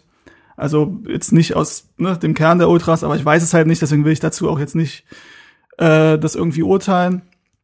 Mir wäre es halt natürlich schon lieber, wenn man sagt, man versucht jetzt gemeinsam aus dieser Scheißsituation rauszukommen. Ähm, man muss aber auch sagen, um da vielleicht ein bisschen Kredit den Leuten zu geben, es gab in den letzten vier, fünf Jahren, also im Endeffekt seitdem oder nach dem äh, zweiten Wiederaufstieg, gab es eigentlich nie so eine Situation, auch nach miserablen Spielen nicht, dass die Mannschaft irgendwie fertig gemacht wurde und beschimpft wurde. Und es gab ja auch, also ist nicht vielleicht anders, die Mannschaft zu beschimpfen, aber es gab schon durchaus Anlass für Unmut teilweise in den Rückrunden und teilweise, wie die letzten Saisonspiele immer abgeschenkt wurden. Da wurde die Mannschaft trotzdem gefeiert. Also da war schon eine Menge äh, Kredit. Nun kann man halt darüber streiten, ob es gerechtfertigt ist, dass jetzt nach dem Derby und auch, dass die Reaktion danach halt nicht kam, ob das dann berechtigt ist, dass das halt in so einen krassen Unmut äh, ausschlägt. Ich glaube halt teilweise ist, fallen da halt wahrscheinlich Sachen, die, die so nicht fallen sollten in der Emotion, wobei man auch nicht alles mal mit Emotionen äh, rechtfertigen kann und darf. Ähm, aber ich, mir wäre es lieber, es wäre anders. Ich würde es aber jetzt auch nicht so hochhängen. Und das ist eine Sache, und da ecke ich vielleicht ein bisschen an, auch mit dem einen oder anderen, der dazuhört. Ich mag das nicht dann immer auf Twitter von außen zu sagen, ich distanziere mich davon und das geht gar nicht und so. Da denke ich mir also, ah, interessiert es wahrscheinlich die meisten Leute, die es machen, Scheißdreck. So, das Ja. ist so genauso wie wenn die Bild titelt wegen dem Rode-Ding, wo da einer oder zwei irgendwie verpiss dich gerufen haben zu ihm. Wo dann die Bild titelt, verpisst euch doch selber. Da, ich mir, ja, da habt ihr die aber getroffen jetzt. Das, also, das werden sie nicht nochmal machen. So das, das funktioniert halt so nicht. Und genauso, weißt du, dann sich zu distanzieren, zu sagen, das sind keine Hertaner, man muss halt leider damit leben, dass halt du eine sehr heterogene Szene bei Hertha BSC, also allgemein bei einem großen Fußballverein. Das ist jetzt Ja. nicht TB, wo irgendwie 100 Leute sind und die finden alle dasselbe geil und die sind sich alle Ja. in allem einig so. Das ist halt was anderes. Man muss halt akzeptieren, dass es, dass es Dinge gibt, die vielleicht nicht jedem gefallen und die vielleicht auch mal in Probleme ausarten, die vielleicht auch mal zu groß werden und mal nicht akzeptabel werden. Aber das löst du nicht, indem du auf Twitter sagst, ich distanziere mich davon. Nee, richtig, aber du, aber was ich schon wichtig finde, ist, dass man halt sagt, wie man es selbst sieht. Und dann nicht, also Ja. wenn man das falsch findet, das auch sagt. Ähm, also es gibt ja auch, gibt ja auch Dinge, die, also Das- Aggressionen gehen halt nie für mich, aber es gibt ja auch Dinge, die kann man halt auch einfach anders sehen. Ja, Das ist ja äh, völlig okay. Nein, es- natürlich soll es andere Meinungen geben, man kann die äußern, man kann die auch im Internet von mir äußern, nur es ist dann so, dieses, ich distanziere mich und das ist auch immer so, habe ich das Gefühl, je weiter die Leute wechseln, desto, wird er, desto weiter wird der Kreis, den sie da kritisieren oder den sie da fertig machen, ja. Also in der Kurve sagt man dann vielleicht die Ultras oder die eine Gruppe unter den Ultras. Außerhalb der Kurve sagt man dann die scheiß Ostkurve, die sind ja alle bescheuert. Ja, ja. Äh, dann sagt man weiter, weiter außerhalb, die Hertha-Fans sind bescheuert und die Ja. Fußballfans sind sowieso bescheuert. So. Genau. Und im Endeffekt Ja, erreicht so, man so so, halt läuft gar es, so nichts. läuft ja. es tatsächlich, ja, Ja. ja, ja. Guter Punkt. Ja, aber also für mich ist es halt einfach, es ist halt einfach schade, weil ich glaube, ich kann diesen Unmut ja an sich verstehen, aber ich finde in dieser Situation, da, da hätte ich mir ein bisschen mehr Fingerspitzengefühl gewünscht, ähm, dass man sagt, hey, pass auf, da ist jetzt jemand Neues gekommen, wir haben da jetzt eine Veränderung. Ihr habt doch irgendwie gesehen, dass die, dass die schon irgendwie verändert aufgetreten sind, dann ja, man kann frustriert sein, dass man das in Unterzahl nicht gepackt hat irgendwie in der zweiten Halbzeit, ähm, aber hört auf mit irgendwelchen Sachen zu werfen. Das ist einfach, man kann denen ja auch mal sagen, hey Leute, was soll das? Warum, warum kriegt ihr das nicht auf die Kette? Man, es gibt ja diese Aussprachen auch und ein Selke, der wollte, glaube ich, sogar reden, wurde dann aber weggeschickt. Also da ist dann auch gar keine Gesprächsbereitschaft mehr da, wo ich dann auch sage, na ja, gut, aber pff, Es war wahrscheinlich, also man hat ja gegen Leipzig war Selke und noch jemand, ich weiß nicht, ob es Ibisevic oder noch jemand war, Selke war halt direkt vorne dran und hat sich dem halt gestellt, hat auch ein paar Sachen an den Kopf geworfen, die wahrscheinlich nicht so gut waren, aber hat sich der Sache gestellt und hat- dann wurde ein bisschen diskutiert halt. So. Und dann kam halt Augsburg und Augsburg war miserabel, da müssen wir nicht drüber reden. Die Reaktion fand ich dann legitim zu sagen, okay, wir gehen jetzt, so das hat, ne, dann sollen sie halt einen Ja. leeren Gästeblock vorfinden, wenn Ja. sie sich hier bedanken wollen oder Ja, sonst ja, irgendwas, das finde ich okay.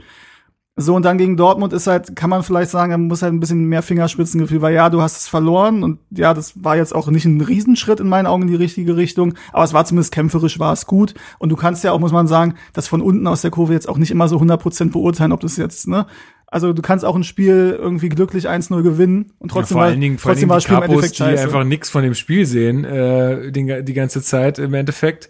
Ähm, Wenig, ja. ja, sehr wenig. ja. Ähm, ja, gut, also da hätte ich, wie gesagt, mir eine andere. Also auf jeden Fall meine ich halt nur, Selke wollte dann wiederkommen, Mhm. nachdem es zweimal wieder nicht geklappt hat, und sagt, ey, wir haben doch letztes Mal schon gesprochen, es gibt nichts mehr zu sagen halt so, ne? Dass dann Ja. halt auch trotzdem keine Sachen fliegen sollen, ja, Ja. ist klar. ja, gut. Ähm, dann, ähm, Wie groß ist denn eigentlich bei euch die Angst, dass Hertha absteigt? so, So, pass auf. kurz es ist, eine, ist, eine, also es ist eine, eine, eine legitime Frage. Ich muss sagen, ich habe keine Angst. Keine Angst? Aktuell nicht. Ich schon. Ich auch. Ja? Ja. Aber vielleicht bin ich da auch zu naiv, aber ich habe aktuell keine Angst. Ich habe richtig, das erinnert mich irgendwie alles so ein bisschen an Rehage. Das ist Mhm. irgendwie so. Nee, ich, also vor allen Dingen glaube ich nicht, weil Sicherlich nicht so chaotisch. weil jetzt auch noch ein bisschen was zu gehen ist. Ja, Ja, natürlich, wir werden da, also wir werden also von, von, von oben angreifen oder erste Tabellenhälfte irgendwie längst verabschiedet. Also das wird nicht mehr funktionieren. Also ich würde Platz 14 unterschreiben aktuell, muss ich sagen. ja. ja.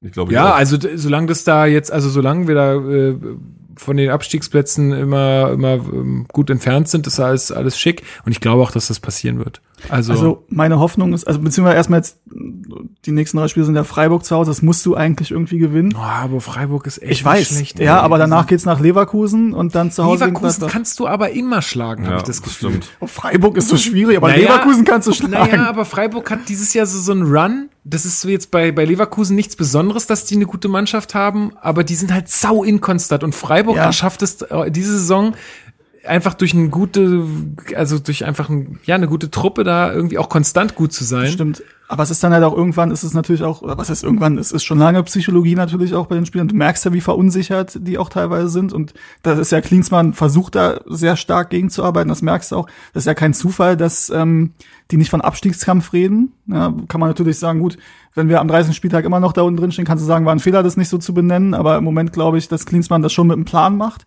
und versucht, die Spieler stark zu machen. Und apropos stark, Niklas Stark hat beim Interview gesagt, nach dem Spiel äh, gegen Frankfurt, dass sie halt dahin kommen wollen, dass egal wo sie hinkommen, jeder halt weiß, jetzt geht's gegen Hertha und das wird ein richtig ekliges Spiel. Hm, fand ich gut. Ja, Ja. hatte ich, aber habe ich auch gerade noch gehört. Ähm, Und das ist halt was, das hat Klinsmann den eingeimpft, 100 definitiv. Pro. Ja. Und das ist an sich gut. Ähm, nur halt dieses Ding gegen Freiburg, wenn du das jetzt halt wieder nicht gewinnst, dann bist du seit, weiß nicht, seit sechs, sieben Spielen irgendwie sieglos, glaube ich. Mhm. Das dritte Spiel dann auch unter Klinsmann, wo es wieder nicht geklappt hat. Seit sechs Spielen, ja. So. Ähm, Wann ist das nächsten Samstag? Ja, Samstag 15.30 Mhm. Und Klar. Leverkusen ist glaube ich, Mittwoch um 18 Uhr oder 18.30 Boah, was? Ja, und ich habe das wusste und ich habe gehe um 20 Uhr als Star Wars gucken. So, Ein bisschen. Hm. ist okay. Ja, weißt du, wie lange ich kein Hertha-Spiel mehr verpasst habe? Ja. Kann man schon mal machen. Und das, ähm, das letzte Spiel ist dann. Samstag 18.30 gegen Gladbach, 21.12. Okay, naja, gut, äh, kommen, wir- kommen wir nochmal zu Frankfurt. Gestriges Spiel ähm, in Frankfurt bei strömendem Regen. Ähm, ja, fünf, äh, du hast es gerade gesagt, fünf Spiele ähm, oder fünf Niederlagen tatsächlich äh, im Vorfeld. Ähm, zweites Spiel unter Jürgen Klinsmann. Wir sehen eigentlich also dieselbe Formation, wenn ich das äh, mal so äh, sagen kann, also wieder die Dreierkette, allerdings mit komplett veraus äh, ver veränderten Außenspielern und zwar auf der linken Seite Plattenhardt dieses Mal und auf der rechten Seite Klünter. Ähm, also bei Plattenhardt, da, da habe ich gedacht, hä, was ist denn jetzt hier, was ist denn jetzt hier ver verkehrt? Also Ich fand, der hat eigentlich kein schlechtes Spiel gemacht. also, ich, so wie ich das, ich muss dazu sagen, kleiner Disclaimer, ich habe den Anfang und das Ende sehen können, aber was ich dazwischen so in unserer Gruppe gelesen habe, äh, war, waren die nicht so begeistert von ihm. Aber Ich glaube, es ist auch irgendwann siehst du Spieler so ein bisschen, dann siehst du die negativen Aktionen deutlicher als die Ja. positiven Aktionen.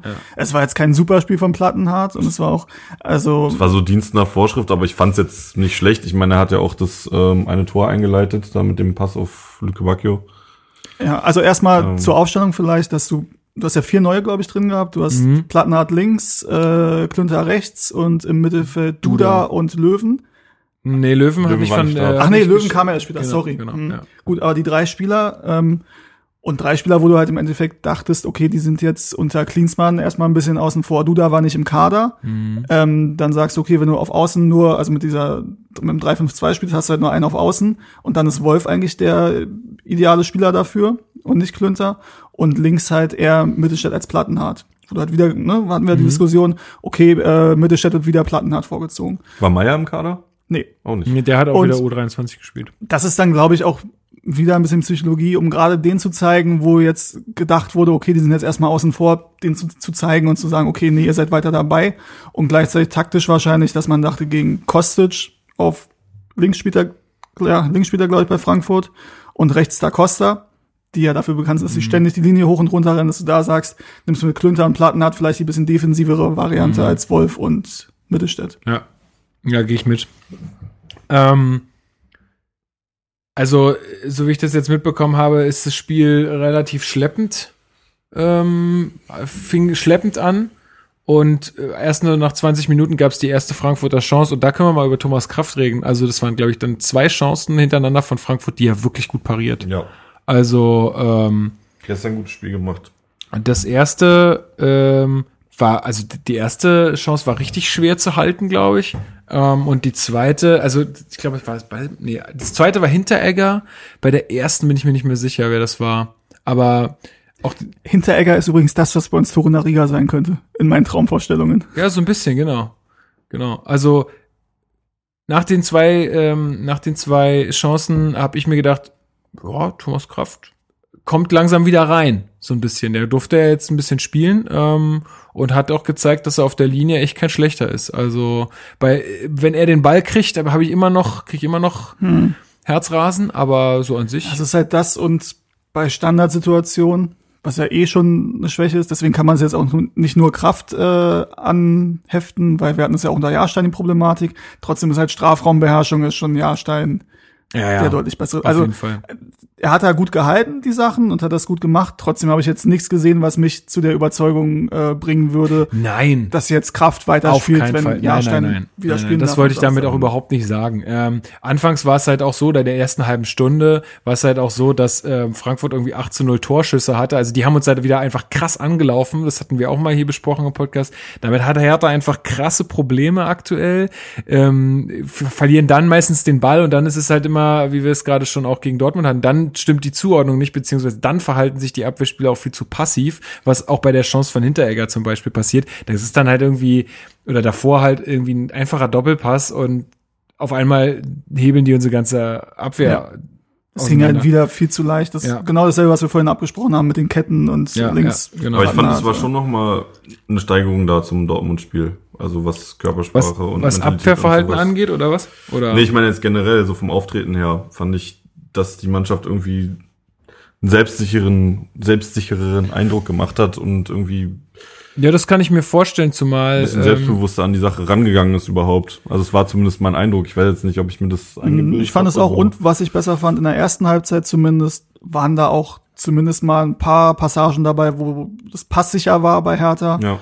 Ähm, wo man auch, also Chancen nicht so viele, aber wo es zumindest, wo man jetzt nicht nur äh, in die eigene Hälfte gedrückt wurde, sondern auch, ich glaube, Ballbesitz in der ersten Halbzeit war auch relativ ausgeglichen, ähm, wo man dann auch selber mal was kreiert hat und Krujic war halt wirklich stark verbessert in dem Spiel.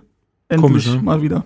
Endlich mal wieder, ja. Vielleicht hat er meinen Tweet noch gelesen, dass ich will, dass der ausgewechselt wird, wenn er in der ersten Halbzeit nicht zündet, aber hat er ja anscheinend und er ist auch maßgeblich am äh, 1 zu 0 beteiligt, was äh, Luke Bacchio schießt äh, nach einer tollen Kombination und da denke ich mir halt immer so, ist, war das jetzt nur Glück oder können die das wirklich so? Also, Ja. weil da waren, das hat so der, den Anschein gemacht, als wären so, oh, da waren viele Zufälle, die gerade in dem Moment gepasst haben. Ich, also der Pass von Plattenhardt, Mhm. der sollte ja eigentlich nicht auf, was, Grujic auf Außen? Mhm, ja. Der sollte eigentlich direkt auf Luke Bacchio. Mhm. Er spielt den aber ungenau und zu weit, sodass ihn den Frankfurter eigentlich bekommen hätte. Das aber Luke Bacchio hat so schnell gestaltet, hat es gemerkt, Grujic hat es auch gemerkt, deswegen geht Grujic zum Ball und Luke Bacchio nutzt die Situation, um nach innen zu ziehen, an Fernandes, glaube ich, Ja. vorbei. Und dadurch klappt es. Aber es war jetzt weniger die Das meinte ich, ne? das Also- Eingespielte, die Kla- also Klinsmann hat es eine mega Kombination genannt. Ich, also es sieht auch so aus, aber wenn man das, also wenn man da ein bisschen mal öfter drauf guckt, dann ist es schon so, hm, ah, hat so ein Geschmäckle. Ja, also wie gesagt, der Pass sollte nicht so vom Plattenhardt, der sollte halt zu Luke Bacchio eigentlich direkt. Es hat gut funktioniert. Das haben die Ähm, im Training so geübt. Ja, klar. Das ist Aber das einstudiert. üben, die immer, aber ob es dann, ob's dann klappt. aber dass du mal öfter einstudierte Dinge bei Hertha siehst, wo du wirklich siehst, okay, das war ein krass einstudierter Spielzug, das ist halt auch schon eine Weile her. Ne? Ja. Ja, das stimmt. Ähm, ja, also die, die Führung war schon glücklich zu dem Zeitpunkt. Alle- Allein Ja. vom, vom, vom Torschussverhältnis und so äh, war da- das war der erste Torschuss von Hertha, der dann halt auch gleich reingeht. Äh, insofern, pff, ja, also aber ich habe mich gefreut, äh, natürlich habe ich mich gefreut, war auch aber ehrlich gesagt auch ein bisschen überrascht. Äh, kurz danach in der 38. Minute schießt ja ähm, Frankfurt den Ausgleich, den vermeintlichen. Äh, der wird aber dann durch den äh, Videoschiedsrichter zurückgenommen, ähm, nicht aufgrund von Abseits oder weil, weil wirklich was in der Entstehung des Tores passiert ist, sondern weil einfach zuvor ein Foul an Stark passiert. Äh, habt ihr die, wie habt ihr das gesehen? Also, ja, kann man pfeifen, weiß ich, also, also ich wurde auch drauf angesprochen, ist ein weil bisschen schwierig irgendwie. ja, also mich haben auch Leute angesprochen und angeschrieben von wegen, na, findest du den VR immer noch scheiße? Was ja ne, immer so dieses Argument. Ich sage, ja, ich finde ihn immer noch scheiße. Ähm, klar ist es schön, dass dann das Tor nicht zählt, gerade in so einer Situation, in der wir uns befinden. Äh, trotzdem bringt mich das jetzt nicht dazu, den VR gut zu finden. Nee, genau. Also ja, er zieht ihn da um und ähm, Ja, es ist schon faul. Das, es ist ein Foul, man kann dann natürlich, ist es eine klare Fehlentscheidung oder wo ist dann die Eingriffsschwelle? Das ist halt auch das Problem, Es was wir haben, dass du das Gefühl hast, so irgendwie jedes Spiel ist die Eingriffsschwelle eine andere. Ich erinnere an die Schwalbe von Union da Ja. äh, ne, gegen Schalke. Also da, Das da, war so Da hart. ist für mich die Eingriffsschwelle so. Holy shit, das war ja so krass, ja. Ja. Also, das, oh. Wer hat da geschwalbt? Ich hab's Ah, ähm, Jemand von gesehen. Union, ich weiß nicht mehr wer. Und Ja. in der Halbzeit hat er dann noch der, ich habe seinen Namen vergessen, ist der Teammanager da bei Union, oh, der furchtbar. sich dann auch ausgelassen hat da mit Ralf Grunisch ja, zusammen. also von das kann man jetzt nicht genau sehen, ob der da auch- getroffen wird und so. Ich mir auch, Alter, man kann auch mal einfach sagen, dass man Ja. da echt Glück hatte. ja, So. kann man dann auch noch so, ich habe getwittert, glaube ich, weil dann hieß es irgendwie von Union, ja, durch einen Foul-Elfmeter. Das war eher ein Schwalben-Elfmeter halt, Ja. aber Gut, also ja, war ein Foul. Kann man Ja. natürlich drüber sagen, okay, wenn es der Schiedsrichter nicht sieht, dann ist es halt so. Aber in dem Moment war es glücklich für uns. Ich bin trotzdem weiterhin dafür, das Ding abzuschaffen. Ja. ähm, genau, und dann geht man auch mit der, mit der, mit der Führung in die, in die Pause. Und ähm, es gab noch, äh, also Duda hat recht schnell äh, im Spiel eine gelbe Karte bekommen. Und ich habe äh, nur so vernommen über Twitter, dass sich einige aufgeregt haben, warum man ihn nicht runternimmt, weil er, glaube ich, ziemlich haarscharf vor Gelb-Rot stand. Ja. Es gab wohl noch eine Szene kurz vor der Halbzeit, wo er schon gelb-rot gefährdet war. Die habe ich irgendwie nicht mehr auf dem Schirm. Ich weiß nicht, ob ich mhm. da irgendwie kurz nicht aufmerksam war. Ich habe Essen bestellt und dann kam der Lieferservice. war wie aufs Klo gehen im, im Olympiastadion. Ja, genau. Ähm, also da war schon eine Szene, die habe ich nicht mitbekommen. Und dann war ja zu sehen, dass Löwen sich äh, bereit macht. Und eigentlich sah es so aus, dass Löwen jetzt kommt. Davon mhm. sind alle ausgegangen. Und dann ist aber der Co. Feldhoff. Markus. Ne? Markus der, Koko, ja. der Koko. Der Koko-Trainer. So, jetzt nicht, verwechsel ich nicht mit dem Fitnesstrainer, ne? Nee, nee. nee Feldhoff, Feldhoff ist der, der okay, Co Feldhoff von Nuri, also der Koko. Der Ko ah, der Koko. Stimmt, ja, ja jetzt erinnere ich mich, der Koko. der Koko Jumbo. Der Koko. ähm, der dann, glaube ich, zu ihm geht und ihm eine Jacke und ihm nochmal erklärt, dass er jetzt doch noch nicht spielt. Er ist, glaube ich, auch davon ausgegangen. Ich weiß nicht, wieso man Duda jetzt noch die drei Minuten gegeben hat. Also wahrscheinlich sollten es eigentlich mehr sein, nur nachdem er dann nochmal zugetreten hat und das wirklich, also da muss man sagen, da hatten wir Glück, das hätte Gelb-Rot geben können. Ja, habe ich, äh, hab ich auch so äh, vernommen. Haben sie in den Highlights dann auch nicht mehr gezeigt, so dass ich mir das, also ich wollte jetzt dann nicht nochmal bei der kann man ja die ganzen Spiele nachsehen. Ja. Äh, habe ich jetzt aber nicht mehr. Colinas äh, Erben hat gesagt, gerade noch vertretbar, weil die Intensität nicht so hoch war. Okay. Aha. Und die Geschwindigkeit irgendwie. Okay, so, okay. Ja. Ähm, ja, aber auch die zweite Hälfte beginnt ein bisschen schleppend. Da passiert nicht so wahnsinnig viel, bis dann in der 63. Minute wir das 2-0 schießen. Was ist denn da los? Auf einmal führt Hertha 2-0. Schöner Freistoß von Plattenhardt. Finde ich ganz gut getreten, wenn er so gewollt war, so verkürzt, weil mhm. hätte ja auch sein können, dass er den halt wieder nur nicht weit genug reinbringt, aber äh, wird dann ja verlängert und ähm, kommt zu Boyata. Und der legt den dann halt in die Mitte, weil er Grujic sieht. Und das war tatsächlich dann, also wenn das von Plattenhardt auch so gewollt war, war das wirklich eine, war das wirklich eine schöne. Dann war er doch an beiden Toren maßgeblich beteiligt. Wie kann man dann sagen, dass er kein gutes Spiel gemacht hat? Ja, gut, stimmt, hast recht. Ähm, also. Das war ja häufig bei Kalu auch immer mal der Fall, der dann irgendwie mhm. zwei Tore geschossen hat, aber sonst gar nichts gemacht im Spiel, ne? Ähm, ja, wobei du bei Plattenhardt immer noch sagen musst, die linke Seite war jetzt äh, defensiv nicht so wirklich sicher und sattelfest. Ja. Und, ne? okay. Obwohl man ja da aber auch sagen muss, dass wir die Tore aus dem freien Spiel nicht bekommen haben. Das stimmt. Ähm, also irgendwas haben wir ja anscheinend, also es, klar, es gab Chancen äh, für Frankfurt, auch nicht wenige und auch nicht ungefährlich, aber die zwei Gegentore ähm, sind ja durch, durch, durch Eckbälle entstanden. Und das ja. regt mich so auf. Das regt mich so unfassbar auf. Ja. Also das erste Tor von, von Hinteregger, gut, das ist auch ein hartes Zufallsprodukt irgendwie. Äh, der, der wird ja angeschossen, mehr oder weniger. Also das war Glück, glaube ich. So aufgeregt gestern, äh, ja, ich finde den auch super unsympathisch. Ich finde den so unsympathisch. Der hat sich die ganze Zeit mit Selke auch gefetzt und ja. so. Ne? Ich habe also gehört, die Frankfurter finden Selke nicht so ganz sympathisch. Ja gut, ja, gut das du findest halt den auch nicht so, ne? sympathisch, ne? wenn, wenn ja. er nicht für dich spielt oder ja. für deine Mannschaft findest richtig. du den auch nicht sympathisch. Weil das er, halt, halt so. er geht halt die ganze Zeit rauf. Der hat sich ja gestern auch wieder richtig krass mit hier Hasebe angelegt und Hasebe hat ja letzt, letztes Mal, glaube ich, ja. eine rote Karte sein ja, genau, bekommen. Genau. Das ne? habe ich noch auf Hertha TV, haben sie ja irgendwie ja. Selke nochmal die Highlights äh, mit äh, Lecky, glaube ich, zusammen kommentiert von mhm. dem Spiel. Ja. Und da hat er ja diesen, diesen Elfmeter bekommen, also wo Hasebe fault ihn ja sehr gefällt, aber auch als wenn er von der Axt gefällt wurde. Ja, ja. Ähm, Stimmt, ich kann mich erinnern. Und da sieht er auch noch. Hat er glattrot gesehen? Nee, da hat er oder? irgendwie gelb und wegen, ich glaube, wegen einer anderen Szene gelb-rot, so, wo er okay.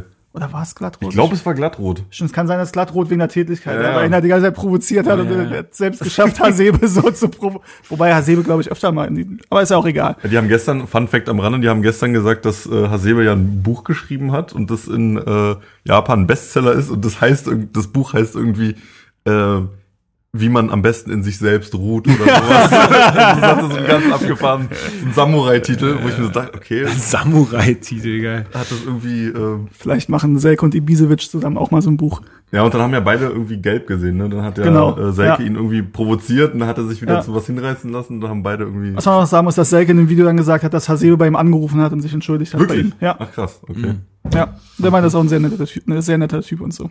Also nicht immer alles zu ernst nehmen, was halt, da passiert. Ist halt ne? ein Japaner, der entschuldigt sich dann halt, ne? Also die sind da ja sehr äh, drauf aus auf sowas. Ähm, ja, und dann gibt's, also wie habt ihr die Entscheidung gesehen beim vermeintlichen 2 zu 2, weil dabei war ja schon im Netz, aber also Kraft wird da von hinten so ein bisschen angefasst, würde ich es eher nennen. Also kann man schon, kann man also schon geben. Es, es sah in der die erste Wiederholung, die ich gesehen habe, es sah ein bisschen witzig aus, ne? Ja. Weil er wirklich so federleicht quasi. Aber ey, bei mir in der Gruppe auch so der Witz, oh, da hat er mal den Rücken zertrümmert, so ja. hoffentlich kann er weiterspielen ja. und so. Aber es reicht natürlich auch eine leichte Bewegung. Wenn du in dem Ja, Moment, wo du klar, hochspringst, genau. reicht halt, und deswegen macht er es ja auch. Ja. Sonst würde er es ja nicht machen. Ne? Er versucht es ja, gerade so von wegen ihn so ein bisschen da. Es ist halt die Frage, ob wenn, wenn der Gegenspieler da die Hand weggelassen hätte, ob es dann überhaupt anders gelaufen wäre oder ob sich Kraft nicht so oder so verschätzt hat. In Das dem sah Moment. von ihm nicht so ganz gut aus. Ja, Ja, also weiß ich nicht. insofern hatten wir da, glaube ich, auch Glück, was Ja. dann also wichtig ist fürs Fazit in auch der, eher, in der ganzen Bewertung war, des, sagen, des ja. Spiels. Und ähm, ja, und dann, ey, dann, das war so klar einfach, dass wir wieder nach einem Eckball, der verlängert wird, hinter äh, nicht hinter Egger, Rode steht völlig frei da. Das ist krass, wie er da so frei Alter, ey, ist. Ja wirklich, die Hälfte vom Strafraum das ist kann komplett doch frei. nicht sein, Mann. Da muss es doch irgendwie klare Zuordnung geben. Ja. Es ist echt so nervig einfach. Äh, ich, da, da ist auch lustig wieder jemand auf Twitter, ich glaube, Darky1892 hat's geschrieben. Wann besetzen wir endlich die Pfosten? so, weil, keine Ahnung, wenn da jemand steht, äh, der kann ihn vielleicht noch irgendwie mit äh, Ach und Krach dann irgendwie rausschießen. Ja, ich weiß das Ding da, glaube ich, schwierig geworden, aber Ja, aber trotzdem, also es, es hat mich einfach nur geärgert. Allerdings würde ich sagen, geht das unentschieden leistungstechnisch schon in Ordnung. Also mal abgesehen, ob ich das jetzt gut finde oder nicht, es ist leistungstechnisch geht es in als Ordnung. Frankfurter würde ich wahrscheinlich sagen, das ist das Minimum, was du aus dem Spiel eigentlich rausholen musst. Gut. Ja. Auf der anderen Seite kann sagen, wir haben 2-0 geführt, dann musst du das Ding eigentlich irgendwie gewinnen. Aber es kam halt Und du darfst halt nicht zwei Tore nach Eckbällen kriegen. Gut, Das ich meine, aus Frankfurt einen Punkt mitzunehmen ist auch keine Schande, ne? Also, Nee, ja aber in unserer Situation, das ist halt so Und klar, das typische natürlich. Abstiegsding. Ja, und du Das warst ist halt, zu wenig. und du warst halt zweimal kurz vorm Fall. Befreiungsschlag Ja. gegen Dortmund, einmal mehr, dann das 2-2, was zurückgenommen wird. Und dann gelingt dir nichts mehr. Gegen Frankfurt führst du 2-0 und es gelingt wieder nicht dieser Befreiungsschlag. Ja. Ähm, Ja, auch und dann halt die zwei nicht gegebenen Tore für, für Frankfurt muss man halt auch mit einbeziehen. Also, wo man auch sagen kann, ja, das, also, ist halt alles ein bisschen glücklich und alles, Ich will äh, nicht, dass wir bei der Saisonabschlussfolge dann irgendwie, ja, dann doch noch mal über diese Szenen reden und dann irgendwie sagen, ja, wäre das alles nicht so gekommen, dann wären wir vielleicht jetzt noch in der ersten Liga. Jetzt malen wir nicht den Teufel. Nee, ich meine nicht es den wird Teufel alles gut werden. Okay, okay. Direkter Abstiegsplatz ist dieses Jahr schon mal gar nicht möglich. Hände, wenn ich an Abstieg Ist gar nicht, Aber- gar nicht möglich, direkter Abstieg dieses Jahr. was man halt sagen muss in den Interviews und so, also sowohl Klinsmann dann auf der PK, aber auch Stark und Selke, der gesagt, wir haben eine brutal gute erste Halbzeit gespielt. Ja. Ja, okay, gut. Ja. Und auch Fand die, auch ein bisschen die. Interviews unter der Woche, ich glaube, im Kicker war es, wo Selke ein Interview gegeben hat. Und also die Interviews lesen sich im Moment alle so, als wäre man so auf Platz 5, 6, 7. So Ja. eigentlich so. Also das ist wahrscheinlich auch gewollt, aber irgendwann, wenn da nicht bald was kommt, fällt dir das halt auch auf die Füße. Ne? Das ist schon. Ja, aber äh, also so insgesamt finde ich das schon, also du hast gegen Dortmund eine deutlich, eine, eine, nach sehr, sehr kurzer Zeit eine deutlich andere Einstellung der Mannschaft gesehen. Ähm, Stärkste Laufleistung. Genau. Ähm, du hast jetzt dann in Frankfurt, so ist es halt auch, ne, wenn du halt zwei Tore schießt, ja, kann man immer sagen, sowas musst du über die Zeit bringen, aber also besser schießt du zwei und kriegst dann zwei, als einfach nur zwei zu kriegen, dann verlierst du nämlich. Ähm, also insofern, auch da haben wir jetzt einen Punkt mitgenommen. Wir haben jetzt auch länger halt kein Spiel mehr äh, gepunktet, insofern, dann muss jetzt aber auch der nächste Schritt kommen. Ja. Schleunigst. So, also wie wie würdet ihr das einschätzen? Ist das jetzt für euch eher ein gewonnener Punkt oder zwei verlorene? Boah, schwierig. Schon eher ein gewonnener. Würde ich auch sagen. Tatsächlich. Weil, also wenn es ein ausgeglichenes Spiel gewesen, also Ja. sagen wir mal, ne, es wäre Ja. nicht irgendwie 28 zu 5 Torschüsse und 16 zu 1 Ecken oder Ja, irgendwie ja. so war es in dem Dreh, ähm, sondern ausgeglichen, dann würde ich sagen, die waren verloren, die Mhm. Punkte. Aber so wie es wie es halt war, so wie drückend wie Frankfurt war und die beiden Tore, die aberkannt wurden. Würde ich Ähm, auch genauso sehen, ja. Aber tabellarisch hat sich jetzt erstmal nichts verändert, ne? Na, wenn Dortmund heute mal auf Düsseldorf weghaut, dann sind wir 15. Ah, okay. Ich glaube, die haben minus 8 und wir haben minus 9 Tore. Gott, oh Gott. Ja, aber ich, ich glaube ja immer noch, dass äh, die bei Dortmund den Favre einfach nicht mehr sehen wollen. Also der hat ja null, also das hast ja auch in den, in den Interviews da vor unserem Spiel gemerkt, der hat ja null Connection mehr, Alter. Das ist ja, die Spieler sind immer nur noch so, äh, versuchen sich da irgendwie drum rumzuwinden um diese Mhm. Fragen. Er will auch eigentlich keine Fragen mehr irgendwie beantworten in die Richtung. Ähm, das ist echt noch eine harte Zweckehe aktuell. So. Also Das das ist- ganz ehrlich, ich, das war mir klar, als, als der bei Dortmund unterschrieben hat, war mir klar, dass das kommen wird. Es Ja. war mir klar, dass, dass es am Anfang so eine, so eine Phase geben wird, wo alles, wo alle euphorisch sind und wo Ja. es super gut läuft. ja, weil der ja auch, der ist ja das auch. war bei ein- Hertha so, das war bei Gladbach ja, so. Der ist ja auch ein toller Trainer. Also Also Aber- bei Gladbach hat's ja wirklich vier Jahre funktioniert Ja. und Gladbach ist wegen ihm jetzt nicht Ja. mehr zwischen erster und zweiter Liga, sondern Ja, eine Mannschaft, die um stimmt. Champions League beziehungsweise im Moment sogar Erster ist. Ja. Das ist die Entwicklung, die er da angefangen hat. auf jeden Fall. Warum hat das bei uns nicht so geklappt? Naja, wir, wir wären auch fast in die Champions League eingezogen mit ihm. Ja. Hätten damals, wir das also- letzte Spiel gewonnen gegen Karlsruhe damals und nicht 4-0 verloren, wenn wir in Champions da? League gekommen? Ich war in Karlsruhe. Ich war Ach so, dann, ja. Wir hatten, glaube ich, Hatten schon wir, mal hatten wir, drüber glaube ich, schon mal, gesprochen. ja. Ja. Ähm, wenn sie das gewinnen, steigen wir nie ab. Weil dann haben wir einfach die Ja. Champions League Kohle. Wir müssen nicht immer Simonic, Pantelic Ja. und äh, Voronin. Voronin verkaufen, beziehungsweise Voronin war ja ausgeliehen. Genau. Konnten wir nicht verpflichten. So, lass uns mal aufhören, den alten Wunden zu Ja, bohren. nee, Okay, gut. Fangen wir, fangen wir mit den Twitter-Fragen an, okay? Seid ihr bereit? Yes. Jo. Also, Olli, ähm, ein treuer Hörer, äh, ich grüße dich hiermit. Du hast gefragt, ob wir dich kurz grüßen können. Das ist, sei hiermit getan. Du bist, äh, du bist einer, der wirklich immer, wenn, wenn wir dazu aufrufen, bist du immer am Start und äh, schreibst was und das ist äh, wirklich sehr schön. So, äh, Hallo Olli. so wünsche ich mir das. Das ist echt toll. Vielen Dank dafür. Er, er fragt, merkt man äh, einen Unterschied zur Spielweise von, ähm, zu Czovic? Ähm, Denke ich, haben wir ja ganz, ganz viel jetzt drüber geredet. Also sehen wir schon, dass man da was merkt. Also zumindest, was heißt zur Spielweise? Ähm, Jetzt kommt auch an, wie er es definiert halt, ne? genau, also kann man, ich glaube, man kann schon irgendwie ein taktisches Konzept es ist mehr erkennen als bei als unter Jovic. Ist halt auch die Phase, welche Phase nimmst, äh, die Frage, welche Phase du bei Jovic nimmst. Also klar, Ja. das habe ich ja auch mit Marc auf Twitter, weil er meint, es war ein klarer Schritt vorwärts und ich sage, zum Dortmund-Spiel hat es gesagt, ich sage, klar, gegen Augsburg war es ein klarer Schritt vorwärts, aber gegen Augsburg ist halt alles ein klarer Schritt vorwärts, ne? Und dann kannst du halt sagen, gegen Leipzig war es eigentlich ein bisschen, ne, also du hast da 4-2 verloren, ja, Ja. aber du hast auch diese Szene, dass du halt äh, 2-1 in Rückstand bist in der, und Anfang der zweiten Halbzeit kriegt Ilsank oder wer es war, nicht die gelb-rote Karte, die er eigentlich sehen muss. Ähm, Stark kriegt den Ellenbogen volle Kanne ins Gesicht. Hm. Ne? Also da kannst du halt sagen, ist auch so ein Spiel, was in die andere Richtung hätte, hätte laufen können. ja.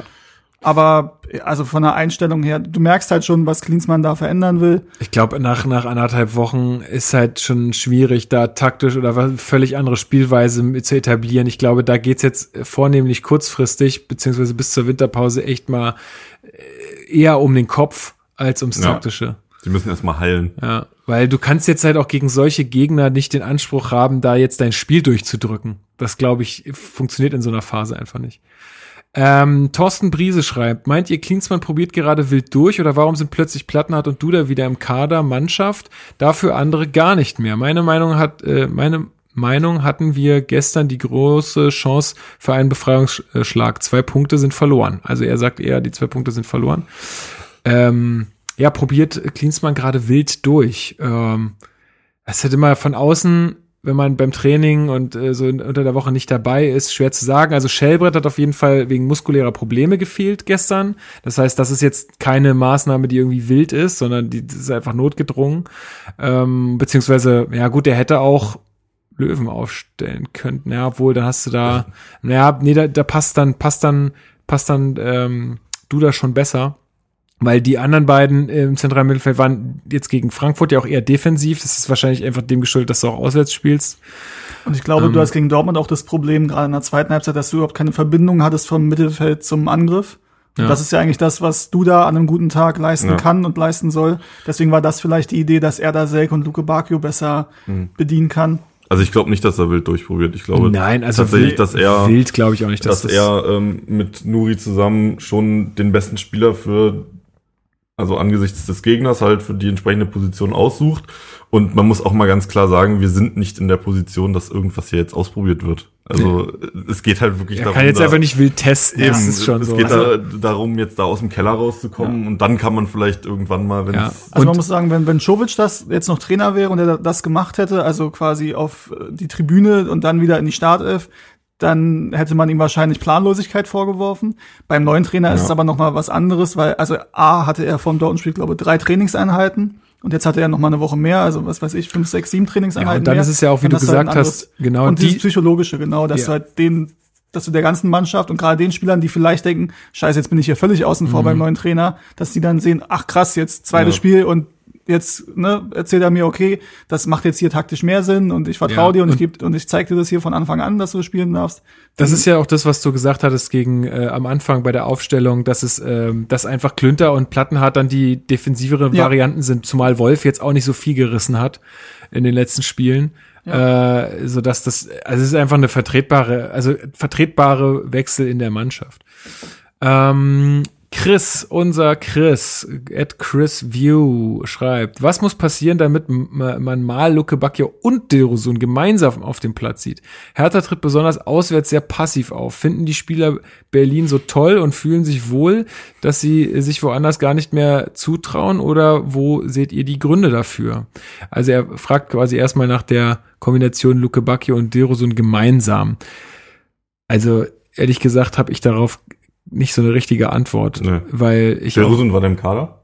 Ähm, der Rusun war im Kader, ja. Ja, aber ich verstehe halt auch nicht, was, warum er unter Klinsmann halt nicht so Berücksichtigung findet. Naja, in dem 3-5-2 ist es halt so, dass du ja. auf Außen nur eine Position hast. Ja. Und die Position der Rosen zu geben, wo du sagst, das ist der Schienenspieler, der halt auch Linksverteidiger dann im, oder linker Außenverteidiger dann spielen muss, das ist halt nicht der Rosens Rolle, ne? Und deswegen ja. ist er halt im Moment so ein bisschen Leidtragender des Systems. Ähm, in der Doppelspitze kann ich mir den halt auch nicht vorstellen. Na, nee, also man kann es mal probieren, aber ich sehe ihn da auch eher nicht. Ähm, es wurde ja gestern dann auch auf 4, was, 4, 2, 3, 1 wieder? Dann waren die Wechsel gestern, wo ähm, Mittelstädt kam, Wolf kam. Das war's, glaube ich, ne? Mm, ja, ich glaube schon. Ah. Also wurde ja auf Viererkette umgestellt, weil Stark halt rausging. Mitschek, Wolf, Löwen, ja. Da war auch die, das, ich glaube, es war auch eine Frage, wieso Toruna Riga da nicht kommt statt ihm. Gut, da haben wir jetzt, glaube ich, schon zu gesagt, wie wir das halt sehen mit ja. Toruna Riga. Ja. Ähm, aber da hat er halt auf eine Viererkette umgestellt und dann kann man natürlich sagen, statt Mittelstadt hätte er da die Rosen bringen müssen. Von Anfang an ist es halt schwierig für ihn, weil 3-5-2 ist jetzt nicht sein System. Nee. Ich sehe ihn halt nicht als jemand, der ich glaub, da. Das ist halt eine systemische Frage. Ja. ja. Ähm, Genau, dann haben wir äh, Frage von Koro noch bekommen. Er, er fragt, warum sitzt Deroson und der Klinsmann auf der Bank? Genau, das haben wir gerade beantwortet.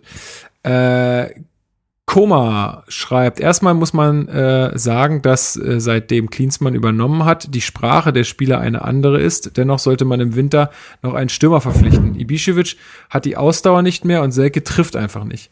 Muss sich dringend ändern. Bei dem Spiel, das Hertha BSC spielt, gibt's kaum Torchancen und falls es doch eine gibt, muss diese passen. Ja, das hat natürlich immer so ein bisschen, also was da auch immer als Argument kommt, ist, naja, wenn die Stürmer keine Bälle kriegen, dann können sie halt auch keine verwerten. Ne? Das ist bei Selke leider jetzt in der letzten Zeit schon so gewesen, dass er die ein oder andere ähm, Torchance irgendwie auf dem Schädel oder auf dem Fuß hatte, die er dann nicht macht. Ähm, Übrigens muss man, gestern hatte er die große Chance zum 1-0. Ja. Mhm. Er hat zwar dann, Schiri hat zwar dann Abseits gegeben, aber es hätte ja trotzdem gezählt, weil durch mhm. VAR wäre das sehr wahrscheinlich, es sei denn, sie hätten da bei Selke wieder irgendwie eine Hacke gefunden, die im Abseits war, aber es war ja im Endeffekt selbe Höhe. Mhm. Und das Ding das kann Den man schon mal machen. so. Ja, definitiv. Ja. Und gut, kann man jetzt drüber streiten, wie dann das Spiel gelaufen wäre. Ähm, ich bin ja immer noch, ich bin von Selke sehr überzeugt. Ich glaube, ihr auch. Ja. Er hat wirklich gute Anlagen und ich finde es auch immer toll, wie er sich reinwirft und so. Und ja, also das, da, da, da gehe ich mit, also oder gehe ich zum Teil mit.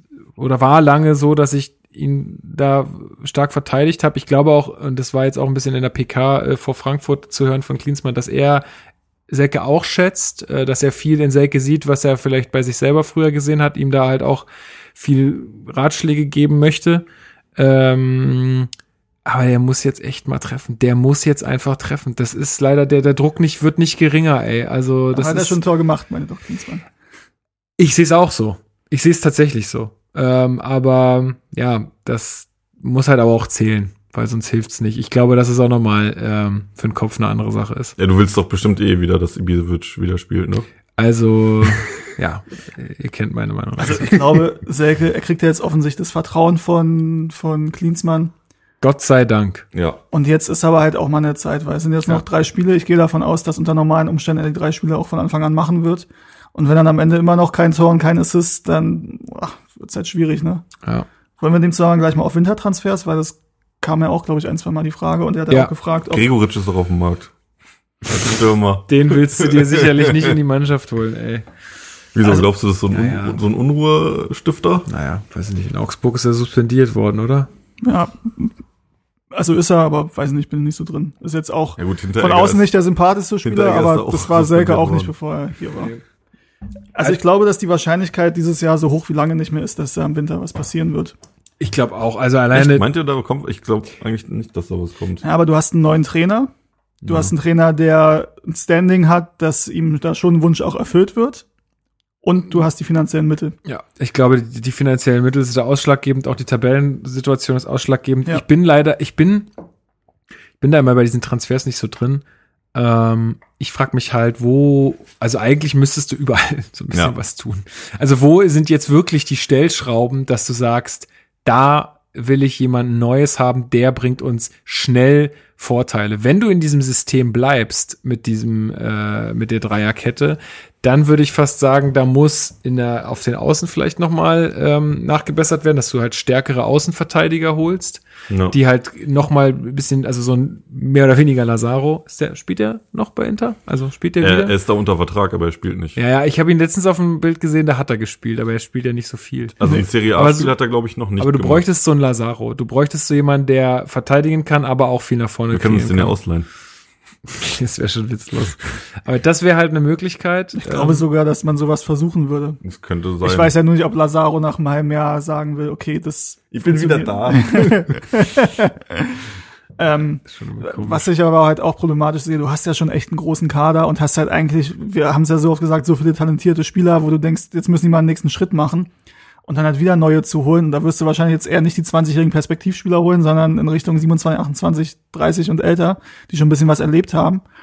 Ähm, ist halt dann schwierig, ne? Weil dann hast du dann irgendwann so, stehst du da wie äh, Schalke und Wolfsburg, nachdem Magath da weg war, wo du einen 40-Mann-Kader hast, wo sie ja, noch Jahre ja. später überlegen müssen, was sie mit denen einen machen. Nee, da kann man, also da darf man jetzt auch keinen Aktionismus betreiben. Ja, ne? Also das ich finde halt, also es wird wahrscheinlich was passieren und wenn du dir die, die Spiele anguckst, kannst du ja auch also mir fehlen die Argumente jetzt zu sagen, das, das geht so, du musst da nichts machen.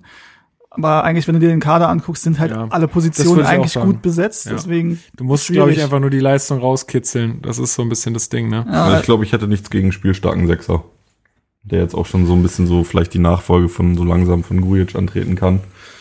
Und so, so ein Box-zu-Box-Spieler halt, ne? Ich glaube, der, sowas würde uns ganz gut zu Gesicht stehen. Tja, aber, ja, aber dann ist auch die Frage, Meier kommt ja zurück. Ja.